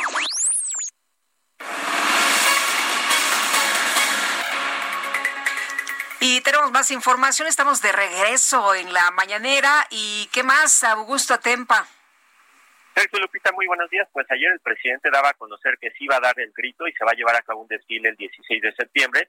El 15 de septiembre, aclaró el presidente el día de hoy, se llevará a cabo ese evento donde él dará el grito de la independencia mediante un evento de sana distancia. Solo habrá 500 personas en la plancha del Zócalo y López Obrador propuso que durante el grito se, eh, se porten antorchas para hacer ver que aún existe la flama de la esperanza, así lo dijo. El expresidente Felipe Calderón publicó en sus redes sociales hace unos días una crítica al presidente López Obrador por no apoyar en los recursos del Fonden a los damnificados del huracán Hanna. López Obrador dijo que el presidente, el expresidente López, eh, el expresidente Calderón se molestó porque pues se mostró al pueblo de México cómo era el avión presidencial que él le regaló al, expresidente Enrique Peña Nieto. Y sobre los daños que causó el huracán Han, el presidente dijo que pues ya se aprobó otorgar ingresos del Fonden para apoyar a los estados de Nuevo León y Tamaulipas. Y el caso de Isabel Arvide, Arvide sigue dando de qué hablar. La mujer fue nombrada como cónsul en Estambul y pues el presidente la defendió, dijo que pues él la propuso y Marcelo Ebrard la ratificó. Se le cuestionó sobre las razones de esta propuesta y dijo que pues se trata de una mujer de más de 40 años en el periodismo, una mujer que ha escrito libros y que ha recibido el Premio Nacional de Periodismo, pero se le preguntó, pues eh, más bien se le dijo que la mujer no tiene experiencia en la política exterior y contestó López Obrador que no se necesita experiencia para este puesto. Comentó que la mujer eh, pues es polémica, al igual que todos somos polémicos, y la defendió mencionando que hay cónsules que pues no tienen ni textos escritos y ella sí ha escrito mucho. Se le cuestionó que hay diplomáticos de carrera que pues no han sido considerados eh, para estar en el extranjero y dijo que pues él tiene derecho a nombrar a quien él considere apto, no necesita la aprobación del Senado porque en este cargo que ocupará Arvide pues no se necesita una diplomática de carrera. Criticó a los medios de que hablan más de Isabel Arvide y habla, hablan poco de Lozoya, ya que hablamos de Lozoya, pues el exdirector de Pemex eh, pues López Obrador dijo que el exfuncionario dará a conocer nombres de los legisladores que recibieron dinero para aprobar las reformas y el presidente dijo que Emilio Lozoya tiene por eh, la protección de eh, parte de la Fiscalía General de la República y parte del acuerdo que se llegó que se llegó para que él nombrara este, a estos a estas personas que se vieron involucradas es que él fuera testigo colaborador y sobre el hecho de que no pise el reclusorio y pues declara desde el hospital, el presidente dijo que fue la solicitud que se hizo debido al problema de salud y que pues al ser testigo colaborador, la Fiscalía General de la República otorgó ese beneficio. Y ya les platicaba de esta empresa que anunció el presidente acerca de la distribución de equipos médicos y medicinas, pues hoy se conoció que será eh, David León, el actual titular de Protección Civil, quien sea el que esté encargado de esta empresa, que empezará a operar a partir del 15 de agosto y el ahora todavía director dejaría su puesto para que alguien más lo ocupe y él se encargue directamente de esta empresa que se encargará de la distribución y la compra de medicamentos en el extranjero. Sergio Lupita, Muy bien, muchas gracias por la información, Augusto. Muy buen día. Hasta luego, muy buenos días. Sí, defendió mucho a Isabel Arvide esta mañana. Dijo que pues pensó que los periodistas iban a estar muy contentos con esta designación, que les iba a gustar. De David León tengo la mejor impresión, por supuesto, lo conozco desde niño. Muy buen papel ha hecho, ¿no? Muy buen papel, pero no tiene ninguna experiencia en la distribución de medicamentos y créeme que es algo bastante complicado. Vamos con otros temas. El Salto, San Pedro, Tlaquepaque y Tonalá son los municipios más afectados por las lluvias en Jalisco. Mayeli Mariscal, adelante. Hola, ¿qué tal, Lupita? Sergio, auditorio, muy buenos días. Así es, cerca de 200 viviendas repartidas en estos municipios eh, sufrieron afectaciones debido a las intensas lluvias que se registraron, eh, sobre todo la noche de el del miércoles, perdón, y jueves y eh, comentar eh, que pues bueno la unidad de protección civil y bomberos ya está también eh, apoyando sobre todo se registró una vivienda se cayó parte del techo en donde habitaba un hombre de 70 años esto en el municipio de Guadalajara fue llevado a recibir la atención de salud a la Cruz Roja y pues bueno se realizó obviamente también la revisión de la vivienda hubo también pues bastantes afectaciones en pasos a desnivel, sobre todo por la acumulación de basura. También eh, los municipios estuvieron recolectando eh, pues desde llantas hasta muebles, eh, lo cual pues también hace un llamado para evitar realizar este tipo de actos en la vía pública porque pues ninguna inversión va a ser necesaria, suficiente para evitar estas inundaciones. Estaremos muy al pendiente, ya también los sistemas DIF están pues acercándose con los ciudadanos afectados para apoyarles con apoyos y sobre todo lo que tiene que ver con la recuperación de sus muebles. Esa es la información. Muchas gracias, Mayeli. Adelante. Hasta luego, buen día. Bueno, y el gobernador de Tamaulipas, Francisco García Cabeza de Vaca, dijo que parece que al gobierno federal no le interesa ayudar a los damnificados luego del huracán Hanna. Y Carlos Juárez, nos tienes la información, te escuchamos. Hola, Carlos. Bueno, parece que se nos fue. ¿Tú tienes eh, información, sí, tengo una información, no, no, la, no, la, no la habíamos dado, no la había yo visto en particular. Hoy a las 4 de la mañana, el ah, Senado de la República aprobó con 53 votos a favor, principalmente de Morena y de sus aliados, 23 en contra del PAN y del PRI, eh, la ley reglamentaria del artículo 19 de la Constitución en materia de prisión preventiva oficiosa. Se están endureciendo las causas causales para esta prisión preventiva. Y bueno, dicen los panistas que, eh, que esto significa que se va a poder aplicar esta esta prisión preventiva oficiosa de igual manera para el huachicol que para una empleada doméstica que robe una pieza de porcelana en la casa donde trabaja. Según la senadora del PAN, Indira Rosales San Román, hoy vemos cómo en estas leyes secundarias se están extralimitando en sus funciones, se están tipificando nuevos delitos, incluso en materia electoral, lo cual nos parece sumamente peligroso para la ciudadanía en general. Y bueno, pues esto es preocupante realmente. La Organización de las Naciones Unidas ha advertido, de hecho, a, México que nos estamos extralimitando en el uso de esta prisión preventiva oficiosa, como la que tiene en la cárcel en estos momentos al doctor Gerardo Grajales allá en Chiapas por el delito de que no había medicamentos en su hospital. Son las nueve con cincuenta minutos. Acompaña a la chef Ana Martorell a descubrir el secreto para encontrar el sabor imposible que obsesiona. Bienvenidos a Gastrolab con Sergio Sarmiento y Lupita Juárez.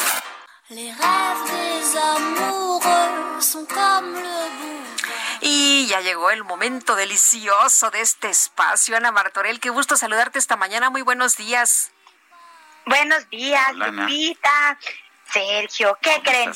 No sé si sean amantes, pero yo sí. ¿Amantes? cheesecake? Nosotros no. Nosotros ah, no. ¿eh? No, no, no, de ninguna manera. Falso de toda falsedad. Bueno, qué bueno que lo aclaramos ya a nivel nacional. si no llega aquí el marido de Lupita y a lo mejor no lo toma. Las novias de Sergio, imagínate aquí a la entrada, no, ni lo mande Dios. Pero bueno, te dejamos trabajar aquí. Ay, Dios mío. Bueno, yo soy amante del cheesecake, del ah, cheesecake, del cheesecake. Ah, bueno, nosotros este, también. De verdad que sí. Es como de estos postres que no puedes resistirte, no me lo dejarán mentir, pero ahí les da Nueva York, que es una capital del mundo en la que residen y transitan miles de personas de todos los países del mundo. Es una ciudad multicultural que han nacido adaptaciones exitosas a muchísimos platillos de varias gastronomías, por ejemplo, el espagueti a la boloñesa, el clam chowder, pero la misma historia sucedió con el cheesecake. Y hoy el cheesecake de Nueva York, o sea, el New York Cheesecake, es considerado por mucho como la mejor tarta de queso que existe. Pero hay que aclarar que la tarta de queso no es una creación neoyorquina, sino una simple adaptación. Este postre se hace desde la antigüedad en lugares como Italia, en el que usan queso ricota, en Alemania, donde utilizan el quark, una nata agria y en España donde lo hacen con leche cuajada. Lo que pasó en Nueva York es que en 1929 uno de los establecimientos más emblemáticos del Brooklyn Industrial, conocido como Juniors, bueno, es un tipo dinner americano, comenzó a hacer un cheesecake con eh, queso crema bueno, le dio al sabor y enamoró absolutamente a todo el neoyorquino que pasó por ese restaurante. Definitivamente, este lugar, el Juniors, puede ser considerado como el adaptador original de esta receta.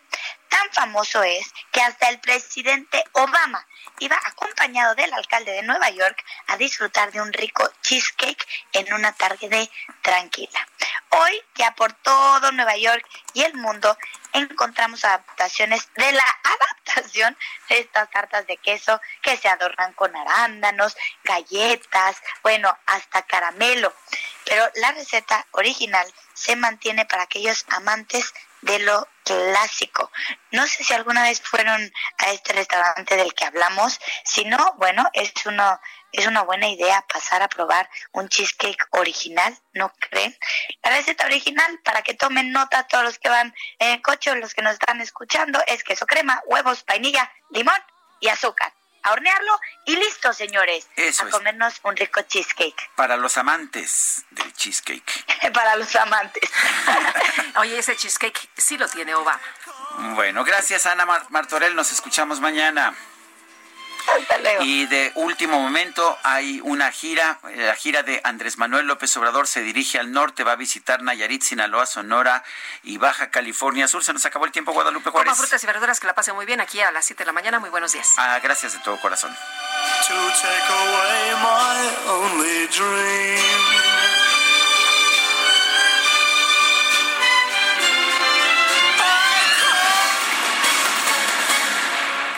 Heraldo Media Group presentó Sergio Sarmiento y Lupita Juárez por El Heraldo Radio.